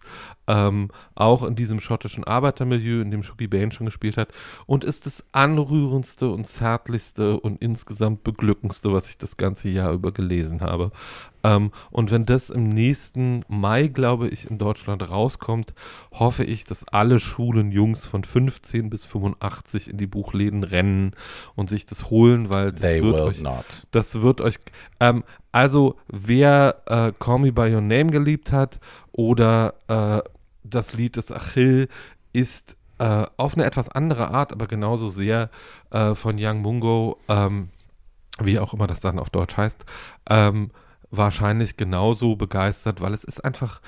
Es ist was, was so selten ist, nämlich eine große Liebesgeschichte zwischen zwei echten Menschen Hm. äh, mit echten Problemen, ähm, das auf eine Art geschrieben ist, dass ich die ganze Zeit davor saß und dachte, ich möchte auch so schreiben. Das ist das Ähm, Schlimmste, ja, oder? Wenn man beim Lesen die ganze. Zeit Neid empfindet. Ja. ähm, Ach, furchtbar. Nee, aber so, so, so beglückender Neid, weil man die ganze Zeit Ja, denkt, ja, da sind so ja. Sätze drin, da wäre ich im Ja. Leben nicht Ja. drauf gekommen. Ähm, Ja. und ähm, Werden Wolken alt. Äh, Ich wollte es gerade sagen, es ging mir bei der, Knie, bei der So. Knievorbereitung zur letzten Ja. Folge die ganze Zeit. Ja. Du sitzt da und hörst die Texte und denkst Ja. dir, verfickte Hecke, Ja. wie hat die das, Ja. wie ist die auf die Idee gekommen? Da wäre ich nie Ja. drauf gekommen. Ja. Bah. so, und äh, ansonsten schicke ich Barbie vielleicht noch eine kleine Liste mit anderen Büchern, die ich von denen ich finde, dass sich in diesem Jahr echt gelohnt haben. Aber jetzt kann Tatjana mit ihrem Lieblingsbuch weitermachen. Mm. Ich bin nicht sicher, ob es ein 22er Buch ist, aber ich habe es 22 gelesen. Es ist Das von. Brian Washington und heißt Dinge, an die wir nicht glauben. Ich habe äh, Es viele, ist ein 22er Buch, es ist sogar relativ neu. okay, ich habe viele Bücher gelesen in diesem Jahr von People of Color, amerikanische Autoren, homosexuelle amerikanische Autoren, äh, 101 Boyfriends und so weiter und so fort. Es gibt mehrere, ähm, die jetzt sozusagen den Markt verstärkt mit erobern. Vorher wurden sie sozusagen links liegen gelassen, jetzt kommen sie mehr mit in den Mainstream. Äh, das ist äh, gut, aber nicht jedes Buch ist gut. so. Dieser Autor, mh, Brian Washington, hat ein Buch geschrieben, was ähm, verständlich ist, in ein, eine Liebesgeschichte, die man nachvollziehen kann. Und heutzutage bekrittel ich so ein bisschen, dass ganz viele dieser Bücher so überlastet sind mit so einem intellektuellen Schwer. Äh, Gewichtskontext, ähm, der irgendwie Mhm. mit beigebracht werden soll und eigentlich die einfache Geschichte sozusagen ein bisschen da Mhm. untergeht. Und das ist in diesem Fall nicht so. Der hat zwar auch diese, äh, dieses große Thema, aber der, der, mm, der schreibt so, dass die, die eigentliche Liebesgeschichte sozusagen im Zentrum bleibt und man das nachvollziehen kann und man erst danach merkt, dass er eigentlich ein ganz großes Fass aufgemacht hat. In diesem Fall geht es um eine Liebesgeschichte im heutigen äh, New York. Ähm, ein äh, schwarzer junger Koch und ein asiatischstämmiger junger Mann, die sind seit Jahren zusammen. Und äh, alles ist auf der Oberfläche schön, aber äh, man merkt schnell, dass da Sachen dann doch nicht stimmen und sie sich viel streiten und diese äh, große Liebe, die jetzt seit fünf, sechs Jahren äh, besteht, äh, Risse hat, die sie sich aber nicht eingestehen. Und das ist ja etwas, was ich von mir kenne, dass man sozusagen die Fassade immer aufrecht erhält und äh, bloß nicht die Warnzeichen an der Wand sieht. Also wenn sie sich streiten, haben sie immer Versöhnungsex und dann ist wieder gut bis zum nächsten Mal und so weiter, kennen wir alles. Und Nichts wird geklärt. Genau, nichts wird geklärt und der ähm, asiatisch, also japanischstämmige, ähm, dessen Eltern noch in Japan leben, äh, der äh, kriegt zwei Nachrichten zur selben Zeit. Einmal, dass sein, äh, die Eltern sind geschieden, sein Vater in Japan im Sterben liegt und zum Zweiten, dass die Mutter beschließt, sie zu besuchen. Hast du mir davon schon erzählt? Kann Irgendjemand hat sein, mir davon erzählt. weiß ich nicht. Okay. Auf jeden Fall habe ich über das Buch schon vielen Ja. Freunden Bescheid gesagt.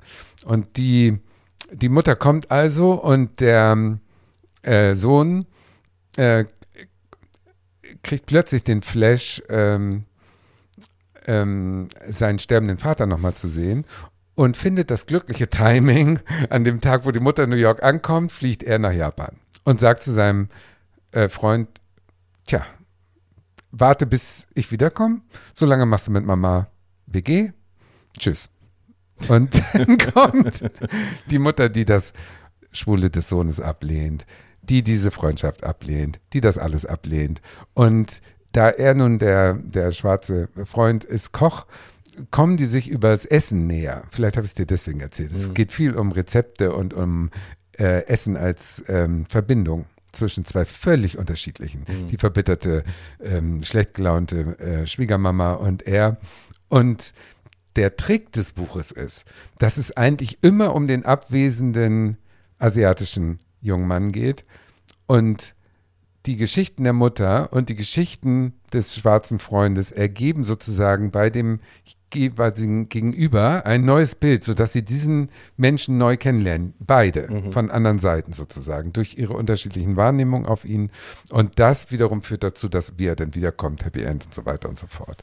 Also es ist wirklich schön gemacht. Und dieser Trick sozusagen über einen Abwesenden zu sprechen und dadurch die Liebe wiederzufinden, die am Versickern war Mhm. oder die verloren ging, äh, ist auch herzwärmend. Also es ist wirklich ein schönes Buch. Kann ich allen empfehlen und ist auch ähm, äh, erschien in dem Schweizer Verlag Kein und Aber, den ich sowieso empfehlen möchte als Verlag. Also die haben immer eigentlich ganz gute Bücher.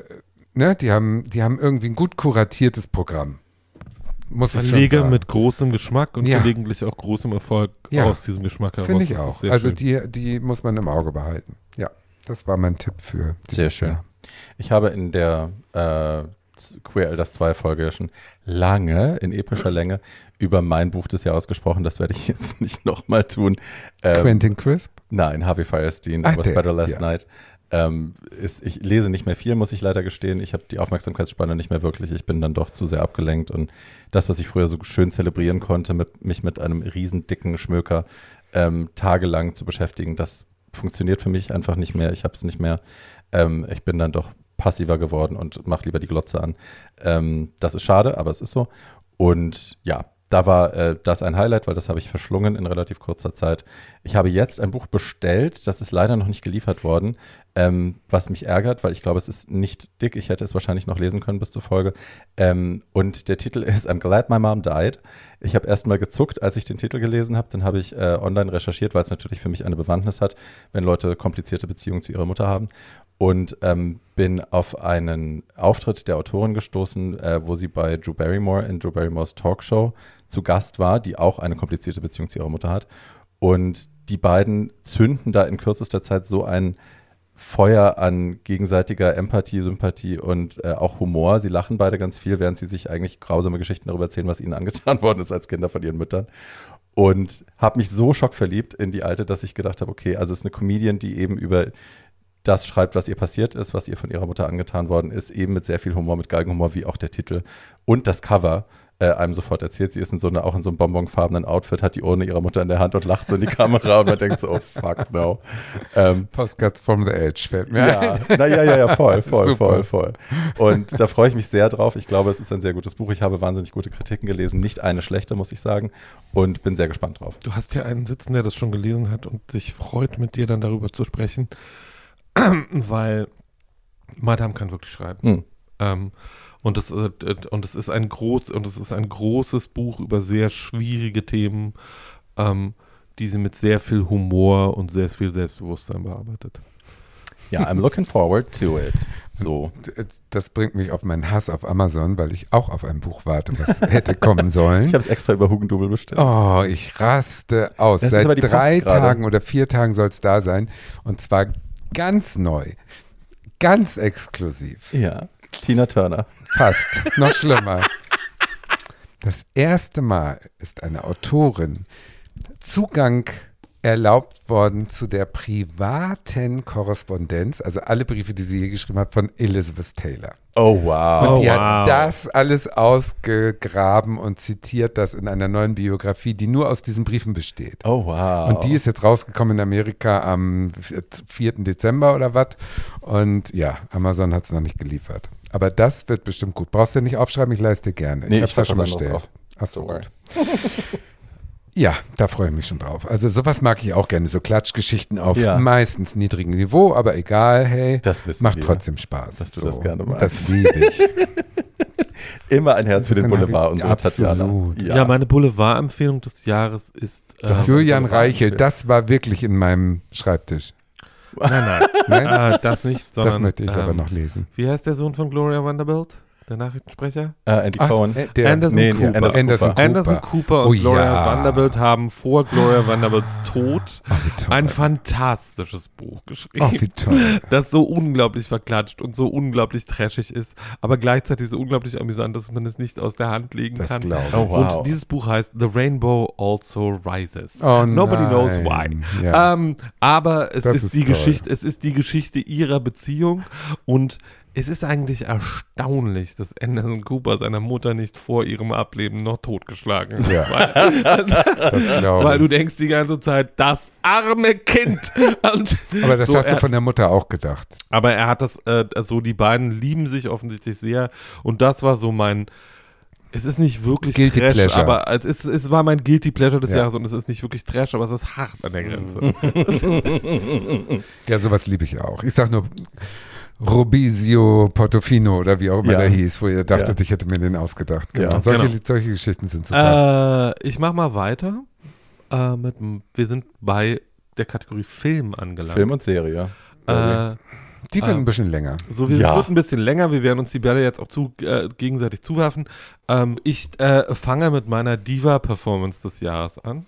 Okay. Ähm, das ist eigentlich kein Film aus dem letzten Jahr, sondern ein Film, äh, der im Jahr 2021 in Deutschland wegen Corona sträflich untergegangen ist. Ähm, der wunderbare Streifen heißt French Exit ähm, und ähm, ist mit meiner Meinung nach die beste Michelle Pfeiffer Performance seit The Fabulous Baker Boys, meinem absoluten Lieblingsfilm. Mhm. Ähm, Frau Pfeiffer spielt an das, was man einen New Yorker Socialite nennt, also jemand, der mal sehr reich geheiratet hat. Ihr Mann ist überraschend gestorben. Man weiß nicht so genau, ob sie ihn selber umgebracht hat oder nicht. Das kommt Unfälle passieren jeden Tag, raus. Christine. Jedenfalls, äh, die, äh, äh, Frau Pfeiffer spielt einen Charakter, der Francis Price heißt. Und Francis hat ein Problem. Francis, äh, das Geld ist nämlich alle. Ähm, und, Immer blöd. So, den So. kenne ich. ähm, Ja, und ähm, Frances ist aber, also äh, man begegnet Frances bei ihren Gesprächen mit ihren guten Freundinnen, die ihr Ratschläge erteilen, aber vor allem auch erstmal bei Gesprächen mit ihren Bankern, der ihr im Wesentlichen sagt, das Geld ist alle. Äh, und dann sagt Frances so schöne Sachen wie, ich hatte nie gedacht, dass es dazu kommen würde. Und dann sagt der Banker, was hatten Sie denn gedacht, das passiert? Und sie sagt dann, ich hätte gedacht, ich sterbe vorher. so, äh, Frances hat einen Sohn. Hast du über den nicht schon mal gesprochen? Das Ja. kommt mir bekannt vor. Äh, Hat er, ne? ja. Ja, okay. Ich weiß nicht, vielleicht habe ich ihn schon mal angepriesen, Ja. dann tue ich es jetzt nochmal. Ja, ja. Äh, der Malcolm heißt und die beiden tun genau das, was im, Film, äh, was im Filmtitel schon angekündigt wird, nämlich sie verabschieden sich nach Paris. Eine Freundin von Frances hat eine Wohnung in Paris. Äh, vor, sie reisen natürlich, wie das äh, vorher lässt sich Frances noch das gesamte Geld, was auf den Konten noch verbleibt, in Bar auszahlen. Das sind ein paar 10.000 Euro, aber mehr nicht. Ähm, was bei ihrem Lebensstil wirklich nicht so wahnsinnig viel Geld ist. Äh, sie, äh, so, sie reisen nach Paris auf einem, äh, natürlich nicht in einem Flugzeug, sondern auf einem Schiff, wie es sich gehört. Äh, auf diesem Schiff und vorher in der Wohnung rennt auch die ganze Zeit eine schwarze Katze rum, äh, die in diesem Film eine besondere Bewandtnis hat und die Frances dann nach Paris schmuggelt in ihrer Handtasche. I remember. Ähm, und dann beginnt dieses Leben in Paris, was äh, äh, unter anderem so wunderbare Szenen enthält, in dem Moment, wo sie zum ersten Mal in Paris frühstücken sind äh, und die Bedienung ihnen nicht, findet Frances jedenfalls, gebührende Aufmerksamkeit schenkt, die äh, sie denkt verdient zu haben, steckt sie einfach das Blumengeschenk auf ihrem Tisch in Brand, äh, um endlich an ihre Rechnung zu kommen. Äh, Frau Pfeiffer spielt mit einer solchen Nonchalance und einer solchen Gelassenheit und einer solchen Grazie. Eigentlich eine komplette Bitch, ähm, die das, die aber ihre Bitchigkeit aus einem großen Weltmüdigkeit und äh, das ist äh, es gibt eigentlich wenig Plot, sondern der ganze Film ist eigentlich Mood only. Mhm. ähm, und ist eine große, stellenweise zum Brüllen komische äh, Veranstaltung darüber, äh, wie jemand glaubt, am Ende seines Lebens angekommen zu sein und jetzt nicht mehr weiter weiß. Wie das dann ausgeht, verrate ich nicht, aber es ist insgesamt eine große Freude und ich wundere mich seit zwei Jahren, dass Drag Queens jetzt nicht die ganze Zeit als Frances äh, durch die Gegend rennen und äh, diese Gesten und der Film ist auch voller brillanter One-Liner, also fantastische Dialoge.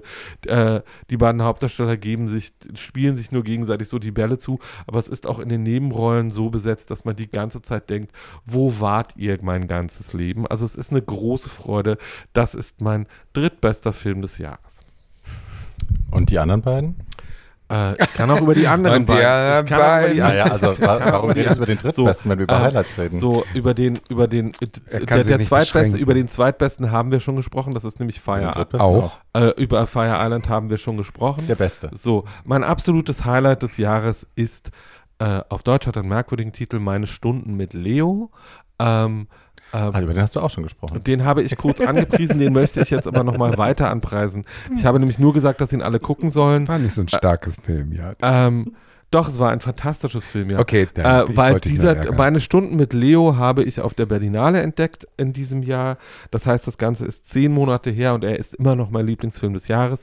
Ähm, Emma Thompson spielt eine Ach, Religionslehrerin Sensationell. Anfang 60, ähm, die, äh, nachdem ihr Mann gestorben ist, beschließt, dass sie jetzt etwas nachholen möchte, was Yes. sie in ihrem ganzen Leben noch nicht hatte, nämlich einen Orgasmus. Ähm, und äh, die sich dazu einen äh, jungen Sexworker, ich würde jetzt sagen so Mitte, Ende 20, Mhm. äh, bestellt, der vom ebenso fantastischen, aber mir bis dato Grunz. völlig unbekannten äh, Darren McCormick gespielt wird. Das Ganze ist eigentlich, weil sie in der Corona-Zeit in 18 Tagen gedreht haben, äh, ein Zwei-Personen-Stück, das mehr oder weniger in einem Raum spielt und sich um nichts weiter dreht als darum, wie Frauen ihre Körper angucken, wie Männer weibliche Körper angucken äh, wie Sexwork funktioniert, warum Leute das tun, ob das moralisch verwerflich ist oder nicht. Haben Frauen Recht auf eigenbestimmte Sexualität und wenn ja, wie sieht die aus? Äh, wie weit steht ihnen Moral dabei im Wege? Und das Ganze ist eine zum Brüllen komische Komödie, äh, stellenweise komplett anrührend und Herr McCormick hat den Arsch des Jahres, wenn mich jemand Ja. fragt. Ja, ja, der Film ist super. Den hätte ich auch wählen können, hätte ich mich daran erinnert, dass es ihn gibt. Man vergisst so viel. Ja, halt, ne? man ich vergisst leider echt viel, viel. vergessen, merke ich. Aber wir werden auch alle wirklich zur Couch Potato, also diese ganzen Ja. Streaming-Dienste und diese gute Qualität in Sachen Fernsehserien sorgt natürlich dafür, dass man wirklich äh, zu Hause bleibt und das ist ja auch die Absicht dahinter. Also ich bin ja davon überzeugt, dass da eine dunkle Verschwörung hintersteckt. Du und Nena. Ja. Ja. Meine Stunden, Insofern- mit, meine Stunden mit Leo kann man inzwischen auch online gucken Ja, äh, und er lohnt sich oft wirklich. auch gerne. Ja, der ist wirklich gut. Den möchte man auch öfter sehen, wenn Den man möchte man unbedingt öfter sehen. Mm, soll ich oder möchtest du? Also bei mir ist es kurz, was Film angeht. Ich Meins ist ein bisschen länger, glaube ich. Ich Und ich mach- erwähne auch Filme, die wir vielleicht auch schon mal erwähnt haben, aber nur am Rande. da kommen wir ja eh nicht drum rum heute, wenn wir über unsere Ich Highlights fürchte, sprechen. ne? Also ich Ja. meine, hi, wir Ja. haben über unsere Highlights auch schon Ja. gesprochen. In Dann mache ich kurz, oder? Jahr. Soll ich kurz? mach du. Ich mache kurz und unterbrichst. Also, was nicht gekommen ist in diesem Jahr, ist ein neuer Film von Pedro Almodovar. Leider. Mhm.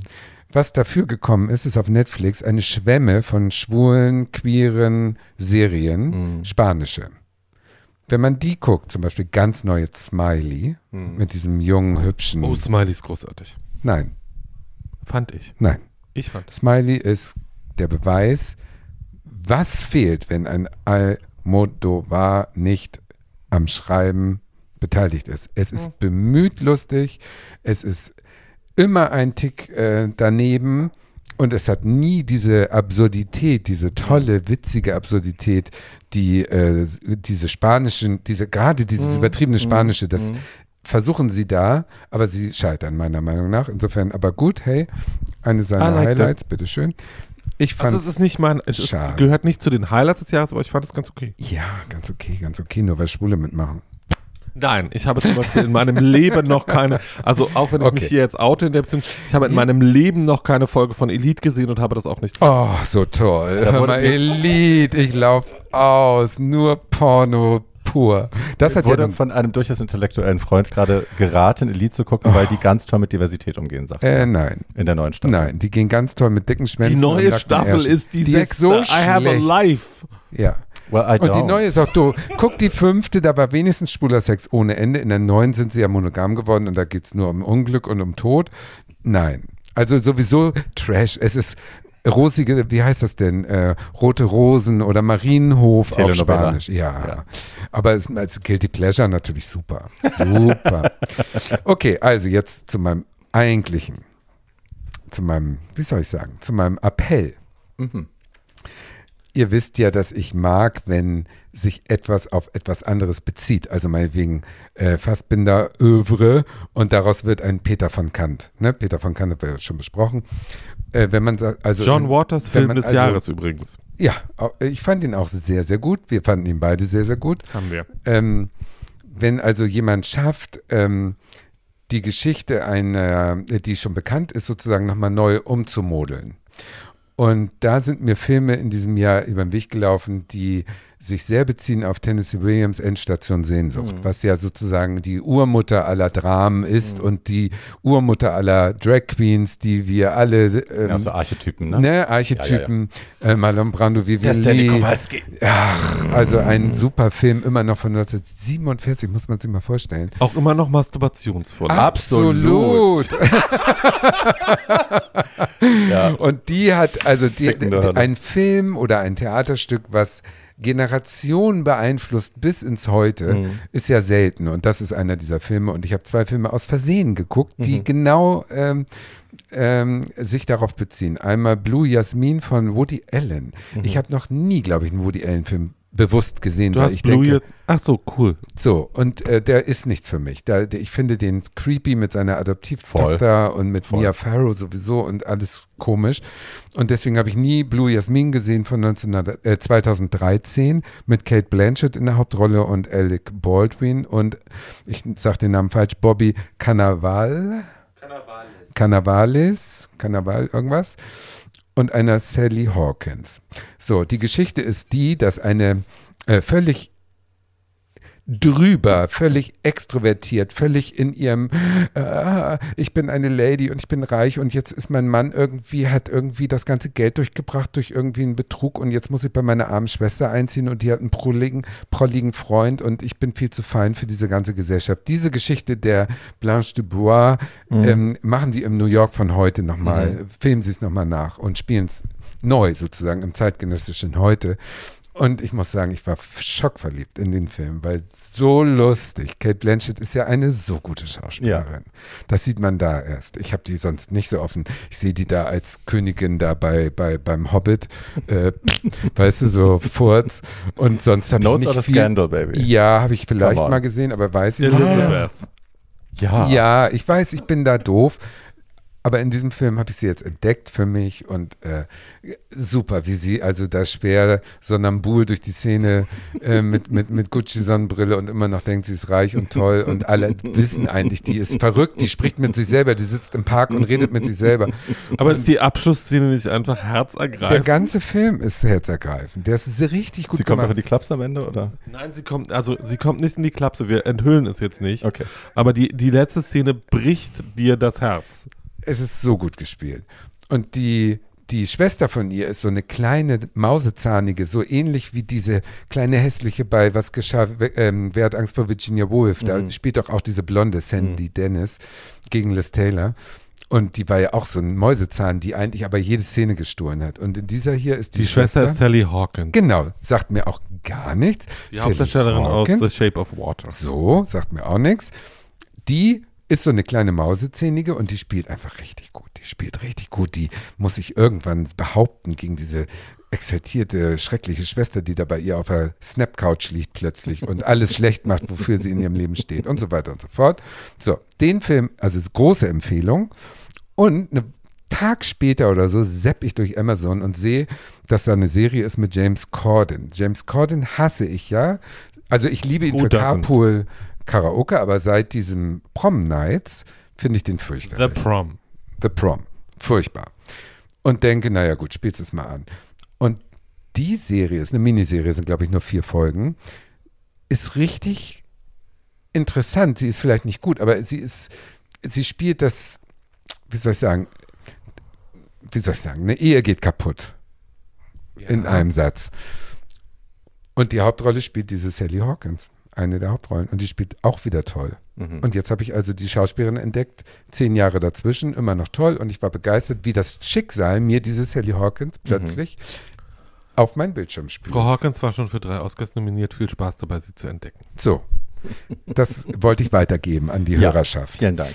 Das war das eine. Tag später sepp ich irgendwie durch und finde einen Film und bleib dran hängen wegen der Hauptdarstellerin Brenda Blethyn. Listen. Blethyn.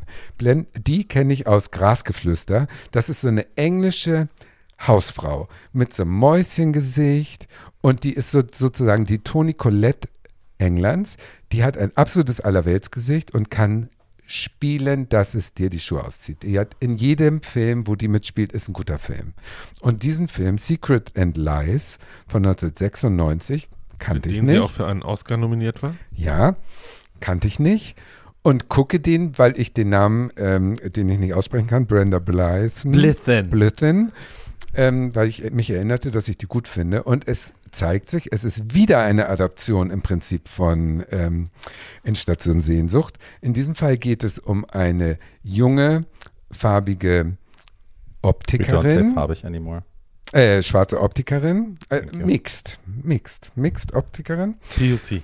POC, die rausfindet, äh, die, die, nachdem ihre ähm, Eltern gestorben sind, äh, sie weiß, dass sie adoptiert wurde und sie will ihre echte Mutter suchen und landet in der Suche in der erfolgreichen bei dieser völlig abgewirtschafteten, abgearbeiteten Fabrikarbeiterin aus dem Norden Londons, Brenda, die völlig frustriert lebt. Ihre Tochter ist eine Assi und die Familie ist nur Trinker und alles ist schrecklich. Und sie hat in, einer, in einem One-Night-Stand vor 100 Jahren eben dieses äh, Kind mit 16 empfangen von irgendeinem so Touristen ähm, und hat es zur Adoption freigegeben, ohne dass die Familie davon überhaupt irgendwas mitgekriegt hat. Und nun ruft die an und sagt, ich bin höchstwahrscheinlich deine biologische Tochter. Und dadurch kommt das ganze Gebäude natürlich ins Schlingern und alles geht kaputt. Und es gibt einen Nachmittag äh, in der Familie, wo sie diese, ähm, diese junge Fa äh, schwarze Frau mitbringt als angebliche Arbeitskollegin und dann kommt aber alles raus. An diesem Nachmittag ist also sozusagen wie in einem schäbigen Hinterhof beim Grillen, es gibt nur Fleischberge, da kommen die ganzen Lügen der Vergangenheit auf den Tisch und Mhm. alles. Und das ist auch so Tennessee William Spirit, weißt du? Mhm. Und das Tolle an dem Film ist, dass die, dass der Regisseur Mike Light, ähm, der hat Mike Lee. Lee, der hat halt nichts. Liebe euch zusammen. Ist doch egal. Also der Regisseur hat den, der hat die Schauspieler vier Monate vorher in der Rolle vorbereitet, aber der hat den, den Text freigelassen.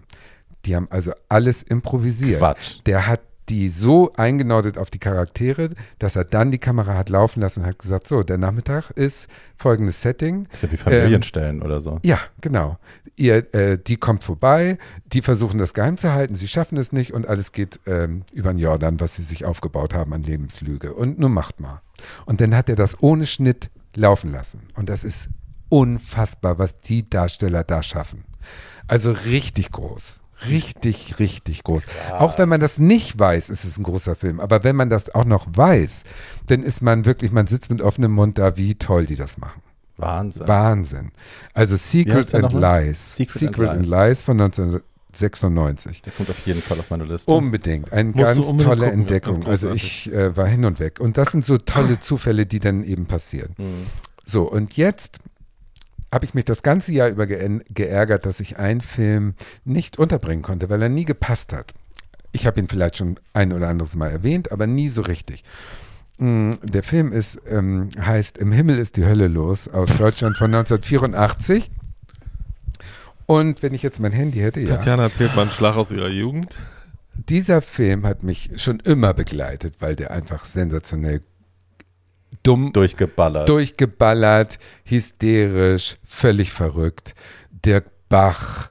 Ich meine, die Besetzungsliste, ich lese es mal vor für die, die es wissen, die Ja. werden wissen, was ich meine. Billy Zöckerl, Barbara, Barbara Valentin, Cleo Kretschmer, Dirk Bach, Ralf Morgenstern, Dada Stievermann, Walter Bockmeier, Ortrud Beginnen, Sami Orfgen, Beate Hasenau. Und so geht es endlos weiter. Endlos. Alle Alles machen Namen, mit. die heute keiner mehr kennt, außer Ja, der Morgenstern. außer mir, genau. Ja. Marianne Re- Segebrecht, alle machen damit und es ist eine völlig durchgeknallte, durchgeknallte Geschichte. Ja. Aber die Hauptdarstellerin Billy Zöckerl spielt Mimi Schrillmann, ein geknechtetes Kind, die eigentlich nur Pech hat und die unbedingt als Moderatorin einer Sendung, die in Käseburg aufgezeichnet wird, reüssieren will. Diese Mimi Schrillmann Ist das das mit dem Batzen, aber nur den ganzen Batzen? Ist das aus Nee, ja, doch, ist kann sein, kann Ja. sein. Auf jeden Fall ist das die mit den dicken Zöpfen und Dirk Bach will, weil er das Trauma hat, weil er seine. Schwester damals äh, enthauptet hat mit der Schere. Naja, also es ist eine lange Geschichte. Cleo Kretschmer ist übrigens Man kann dazu übrigens sehr hübsch kiffen. Mimi Schrillmann ist eine Tennessee Williams Tragödin.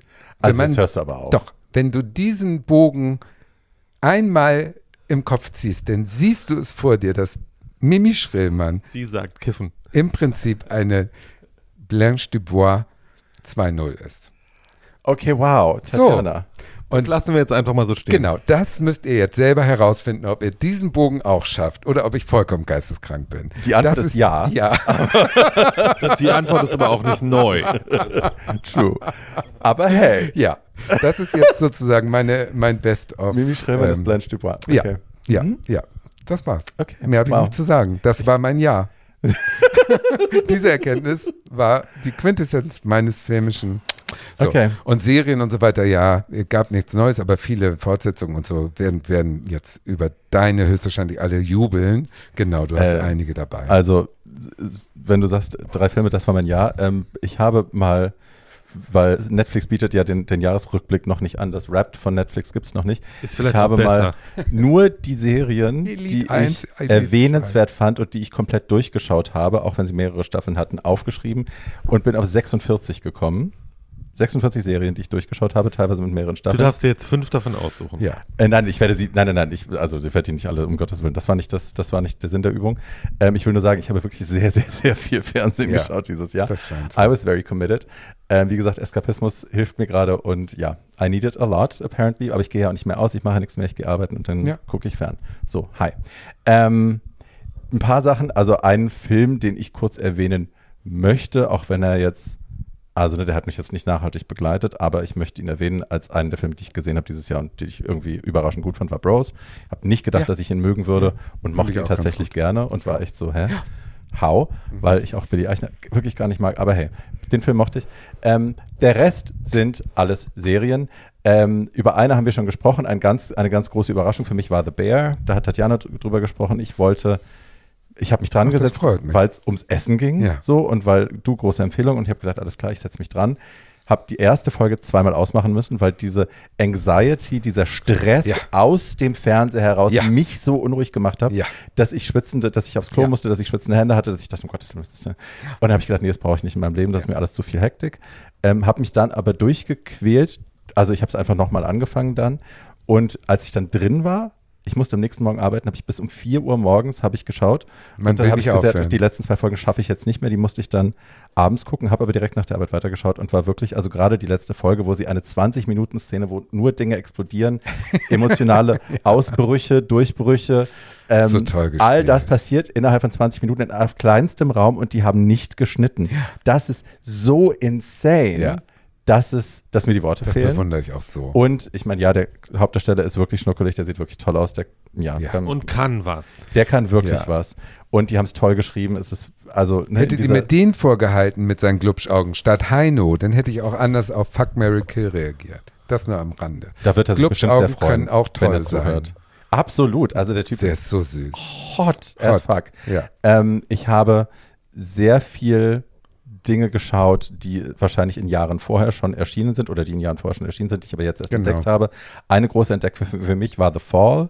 Das kannte ich vorher nicht. Kanntest du das nicht? Nein. Kenn ich auch nicht. Nobody fucking told me. So, You never listen. Th- That's also true. also, ja, ähm, Gillian Anderson spielt eine wie immer unterkühlte, äh, in diesem Fall Ermittlerin. Ähm, und wie heißt der Junge? Äh, Jamie Dornan. Jamie Dornan, der, die meisten von euch werden ihn als Mr. Grey aus Fifty Shades of Grey kennen. Äh, der spielt einen ähm, wahnsinnigen äh, Kinder, also einen pädophilen Mörder, Serienkiller. Und sie ist ihm quasi auf der Schliche und die verfolgen sich über eine lange Weile. Und ähm, das hat mich, ich fand das wahnsinnig gut. Ich habe einfach wahnsinnig gerne zugeschaut, wie das da, Und es, Sich auch in, entfaltet. und es sind auch insgesamt 18 Folgen in drei Staffeln. ja, Also das kann man hintereinander weggucken, ohne Ja. dass man sich quält. Ja, ohne Qualitätsverlust finde ich. Also es ist wirklich einfach wahnsinnig gut gemacht, wahnsinnig gut aufgelöst. Ich habe für mich entdeckt, dass ich mich wieder sehr an sogenannte Slowburner, dass mir das gut gefällt, wenn sich Serien langsam entwickeln, wenn man Zeit hat, Charakteren dabei zuzuschauen, jetzt nicht bei The Bear, aber ne, wenn sich Dinge langsam entwickelt, wenn man wirklich erstmal da reingezogen wird und dann mit quasi erleben kann, Damit sind mitwachsen wir bei kann White Lotus. da kommen wir noch hin, ähm, und habe äh, den blöden deutschen Titel. Sie weiß von dir. Auf Englisch heißt das ganze Ding Behind Her Eyes. Habt ihr das gesehen? Nee. No. Also ich fand es fantastisch. Es wird von der Kritik entweder gelobt oder zerrissen. Ähm, es ist eine schwarze Frau in London, die als, äh, als Sekretärin quasi bei irgendeiner, bei irgendeiner Agentur anfängt und ihr Chef, ein attraktiver, super attraktiver Mann, ähm, ist so ein bisschen geheimnisvoll und sie weiß nicht so richtig, was los ist. Den trifft sie aber zwei Nächte, bevor sie da anfängt, in der Bar auf so ein, ne? Und die haben irgendwie Chemistry und äh, dann geht sie halt ins Büro. Es passiert nichts außer einem kleinen Kuss. Sie geht Ah. ins Büro und lernt, dann findet sie heraus, dass der Typ eben äh, ihr Boss ist, unverheiratet ist. Haha, doof. Und ähm, also da ist schon eine Spannung und dann findet sie eben heraus, dass seine Ehe super toxisch ist. Er hat so eine komische Frau, die sieht aus wie die eine von Shakespeare Sisters, die hat so einen sehr geraden Bob und guckt immer so strange. Ähm, und die ist halt total weird, aber man kommt nicht dahinter, was es ist. Und ne, ich so eingebildet, wie ich bin, denk so, alles klar, ich habe das hier total durchschaut. Nach drei Folgen weiß ich eigentlich schon, wie es hier ausgeht. Und ich finde es zwar enttäuschend, dass ich es jetzt schon weiß, aber ich schaue trotzdem mal weiter, weil ich die Charaktere mag und weil ich mag, wie krank die miteinander umgehen und so, wie langsam sich das entwickelt. Und bis zur letzten Folge war ich sicher, ich weiß alles. Und dann passiert innerhalb der letzten 20 Minuten passieren zwei so große Twists.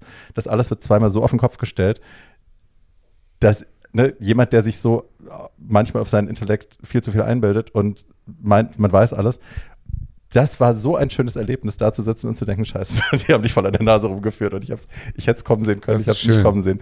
Das war mega. Das fand ich sehr, sehr schön. Dann habe ich ähm, Station 11, darüber habe ich schon gesprochen, dass ich das sehr toll fand. The Serpent Queen, darüber haben wir gesprochen. The Crown natürlich auch, mochte ich. Ähm, und jetzt kommen wir zu The White Lotus. Und das wird wahrscheinlich ein bisschen länger dauern. Lass uns doch mal darüber sprechen, ähm, was so eure Gedanken sind. Also, ich ähm, habe in der Vorbereitung dieser Folge, als wir kurz darüber sprachen, was wir so machen, gesagt, ich finde die zweite Staffel von The White Lotus, um die es jetzt gerade geht, ähm, nach wie vor ganz wunderbar und habe großen Genuss, das zu schauen.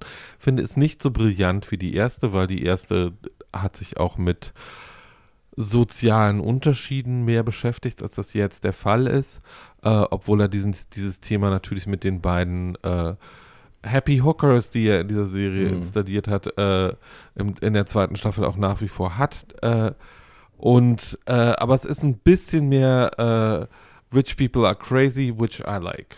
Ähm, und ähm, ich finde, es sind nach wie vor geniale Whodunits, Hm. weil er ja am Anfang der Folge immer sagt, es werden Leute sterben und ich oder am Anfang der Staffel immer sagt, es werden Leute sterben, aber ich sage euch nicht wer. Hier sind acht Kandidaten und dann guckt man sich diese acht Kandidaten in diesem Fall sieben Folgen lang an äh, und denkt in jeder Folge, ich weiß, wer der Mörder ist und liegt dann immer falsch. Ja. Äh, und oder ich weiß, wer das Opfer ist und liegt dann auch immer falsch. ja. Äh, und diese Dinge werden so elegant äh, gedreht, ähm, dass es mir einfach eine große Freude ist, dabei zuzugucken, auch wenn ich mich mit keinem der Charaktere wirklich identifiziere, äh, weil die halt alle so abgedreht sind, dass ich denke, ihr spinnt.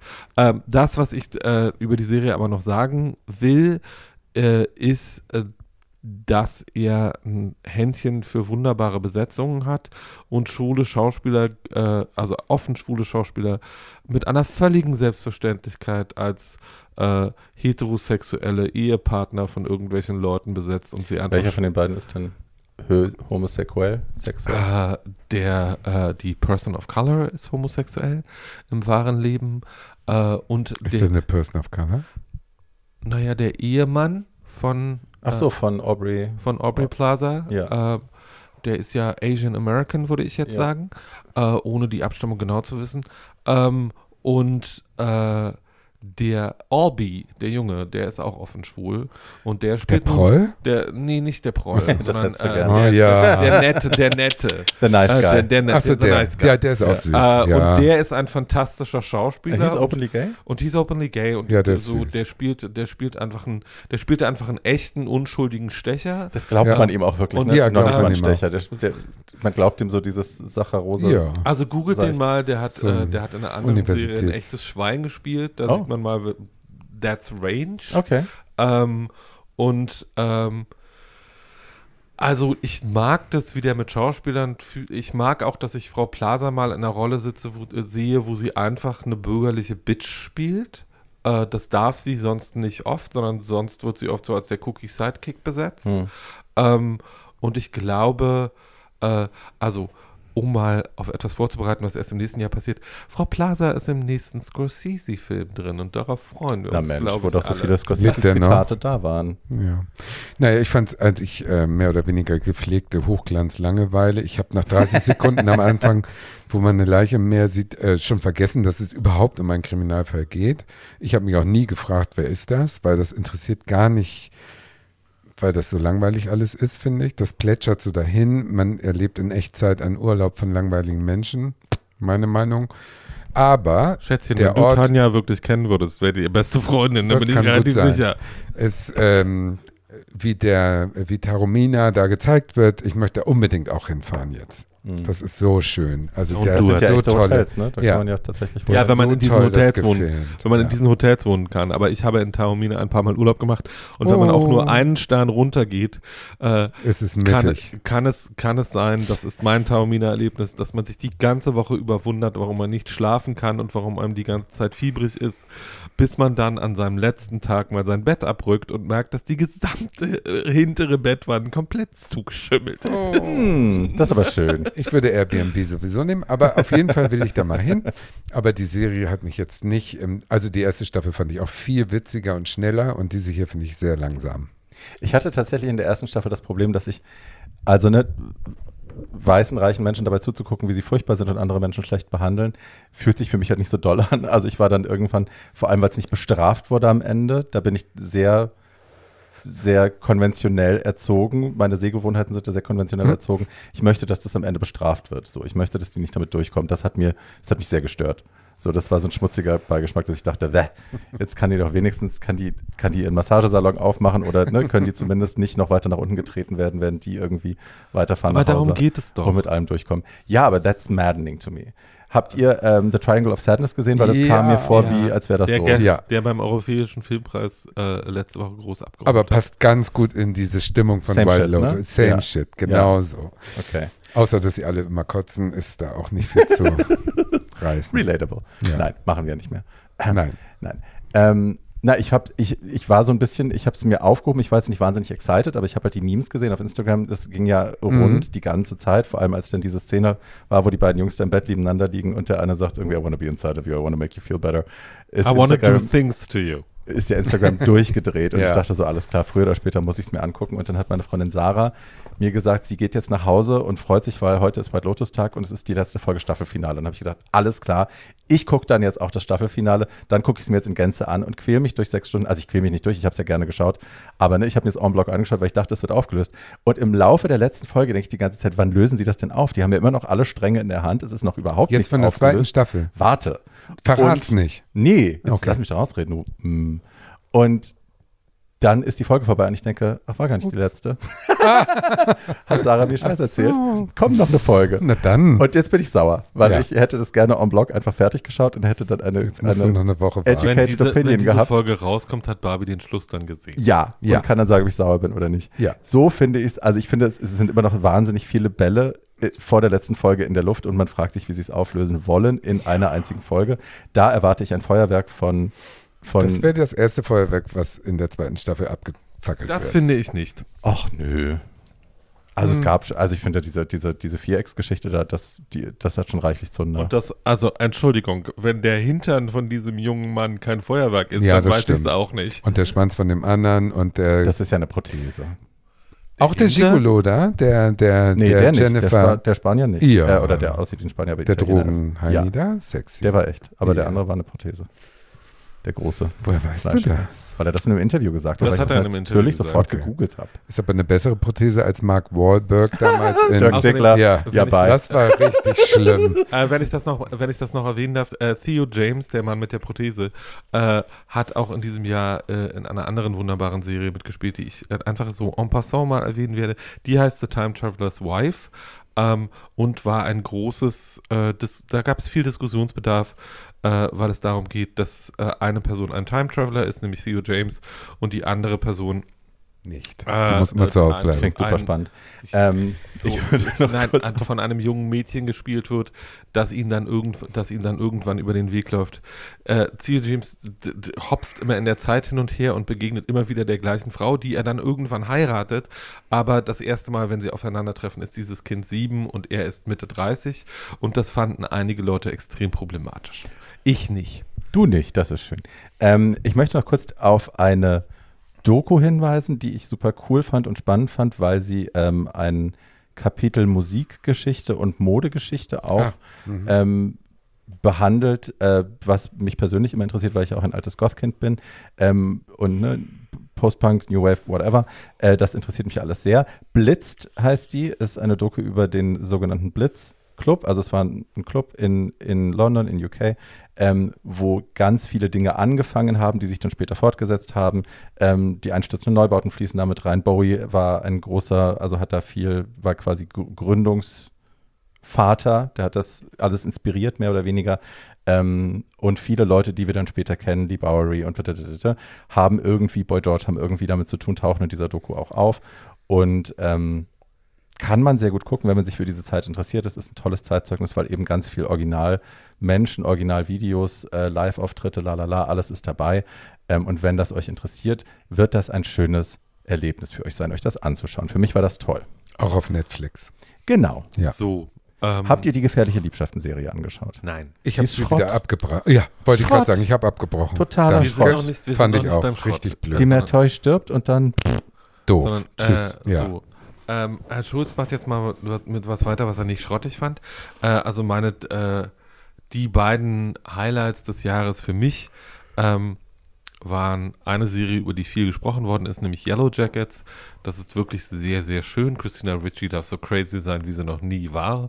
Äh, Juliette Lewis darf einen Rocker-Chick Und die spielen. spielen beide in einer Serie wieder? Und die spielen in Toll. einer Serie mit und das ist großartig. Es geht darum, ähm, wir begegnen diesen Figuren, die da dargestellt werden, zu zwei unterschiedlichen Zeitpunkten. Nämlich einmal, wenn sie in der amerikanischen Wildnis mit ihrem, es, es, ist, ein, es ist ein weibliches Fußballteam und die stürzen in der amerikanischen Wildnis, Wildnis mit äh, ihrem kleinen Flugzeug ab äh, auf dem Weg zu einem Spiel und müssen dann da in der Wildnis überleben und wir begegnen diesen Figuren 20 Jahre später wieder und es steht die ganze Zeit im Raum, haben die, die, haben die sich jetzt gegenseitig gegessen oder nicht? So und äh, äh, daraus wird viel äh, kriminalistisches, äh, komödiantisches und dramatisches Pro- Profil geschlagen und äh, ich kann das nur empfehlen, wenn man sich mal zehn Stunden so wirklich wegballern will mit hochgradig äh, äh, gut gemachter Unterhaltung, dann kann man das tun.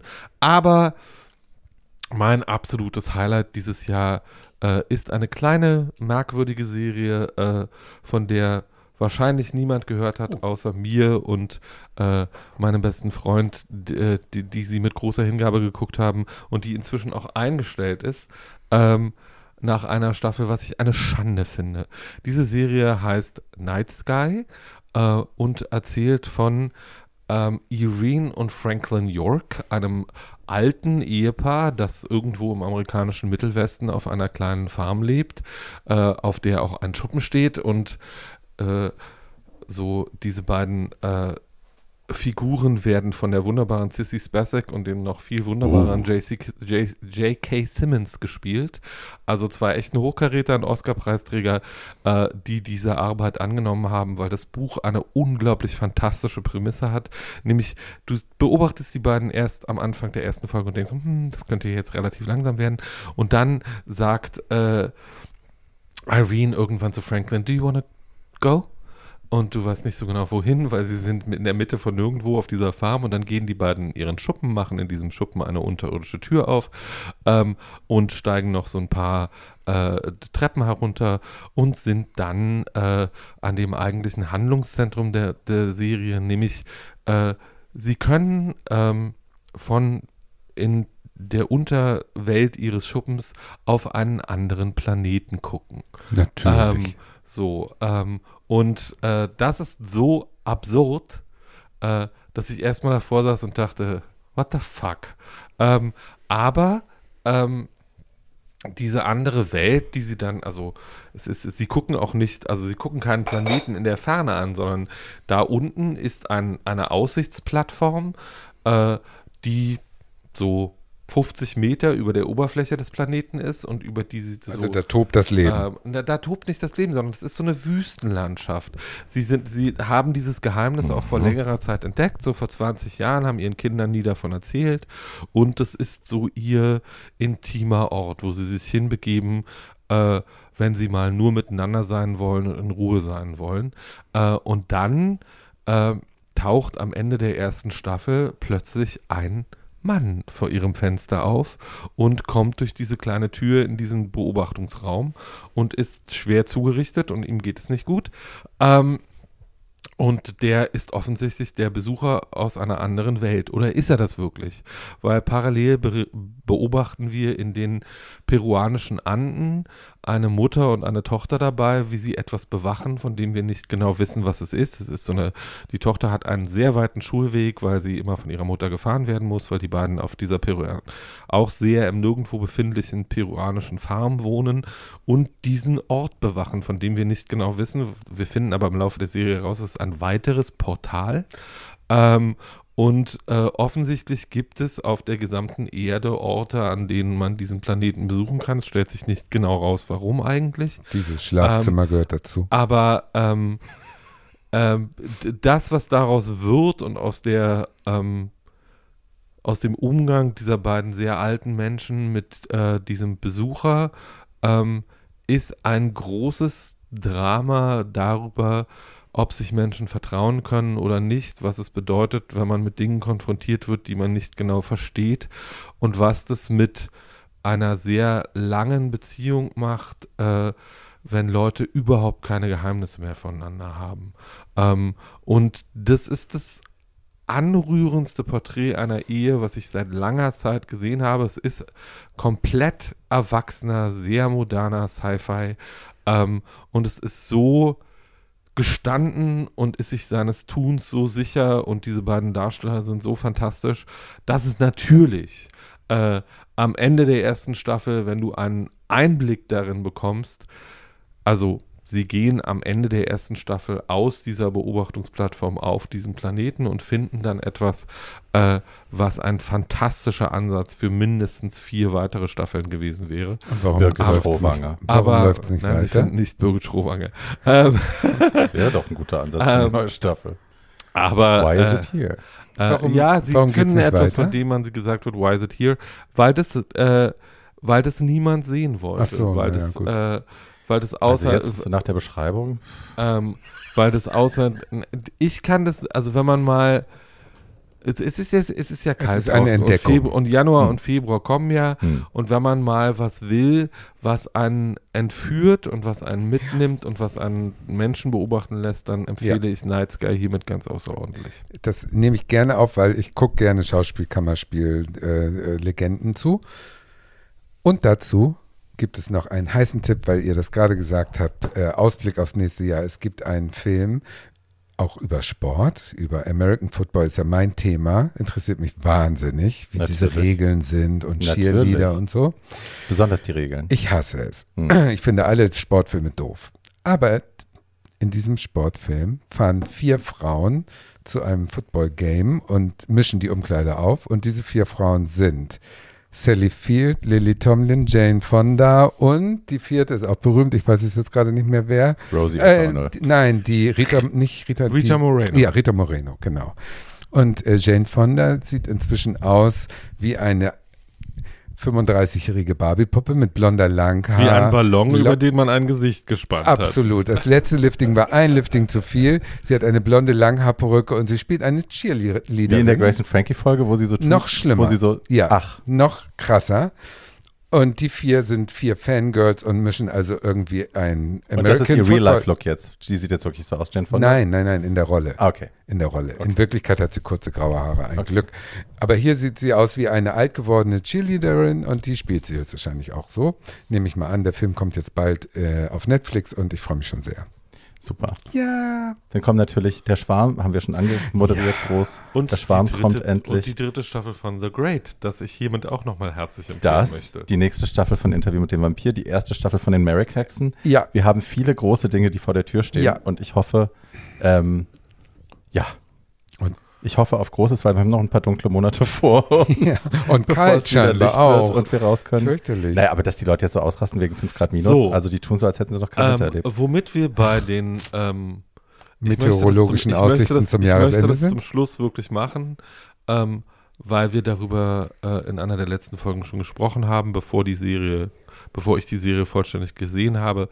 Mein großes Ärgernis des Jahres ist die letzte American Horror Story. Meine Staffel. auch. So Ja, ein weil, Dreck. Weil ich wirklich Dankeschön. ich, äh, erstmal ist es Dreck, zweitens arbeitet es mit einer, also die Metapher für AIDS Könnte man nicht schlimmer ist machen. Ein muskulöser Ledermann, der durch New York läuft und Leute abmeuchelt. Ja. Ja. Und das ist Kingshaming, das ist sexualfeindlich und es stellt die These auf, dass schwule Kultur AIDS verursacht Ja. hat. Und das Naja, ist einfach nur das völlig und behämmert. Das da ist so viel falsch dran. so viel von dem Sex, der da gezeigt wird, ist so krank und so pervers und so würdig, dass man ihn, ne, dass man die Leute irgendwie Ja. abschlachtet, dass man auch das Gefühl hat, wenn das die AIDS-Metapher ist, dann haben sie es also irgendwie Sie haben verdient. es verdient, genau. Das finde ich das, Das kommt dabei daran. raus. Ja. Der muss so voller Selbsthass inzwischen sein, der Schlimm. Typ. Naja, ich muss also, auch sagen- geschrieben haben ist ja geschrieben, also die Serie entwickelt und geschrieben haben ja Brad Falchuk und Charlie Carver, also der rothaarige, Der äh, ja, rothaarige mit Hauptdarsteller aus der Kind. Serie.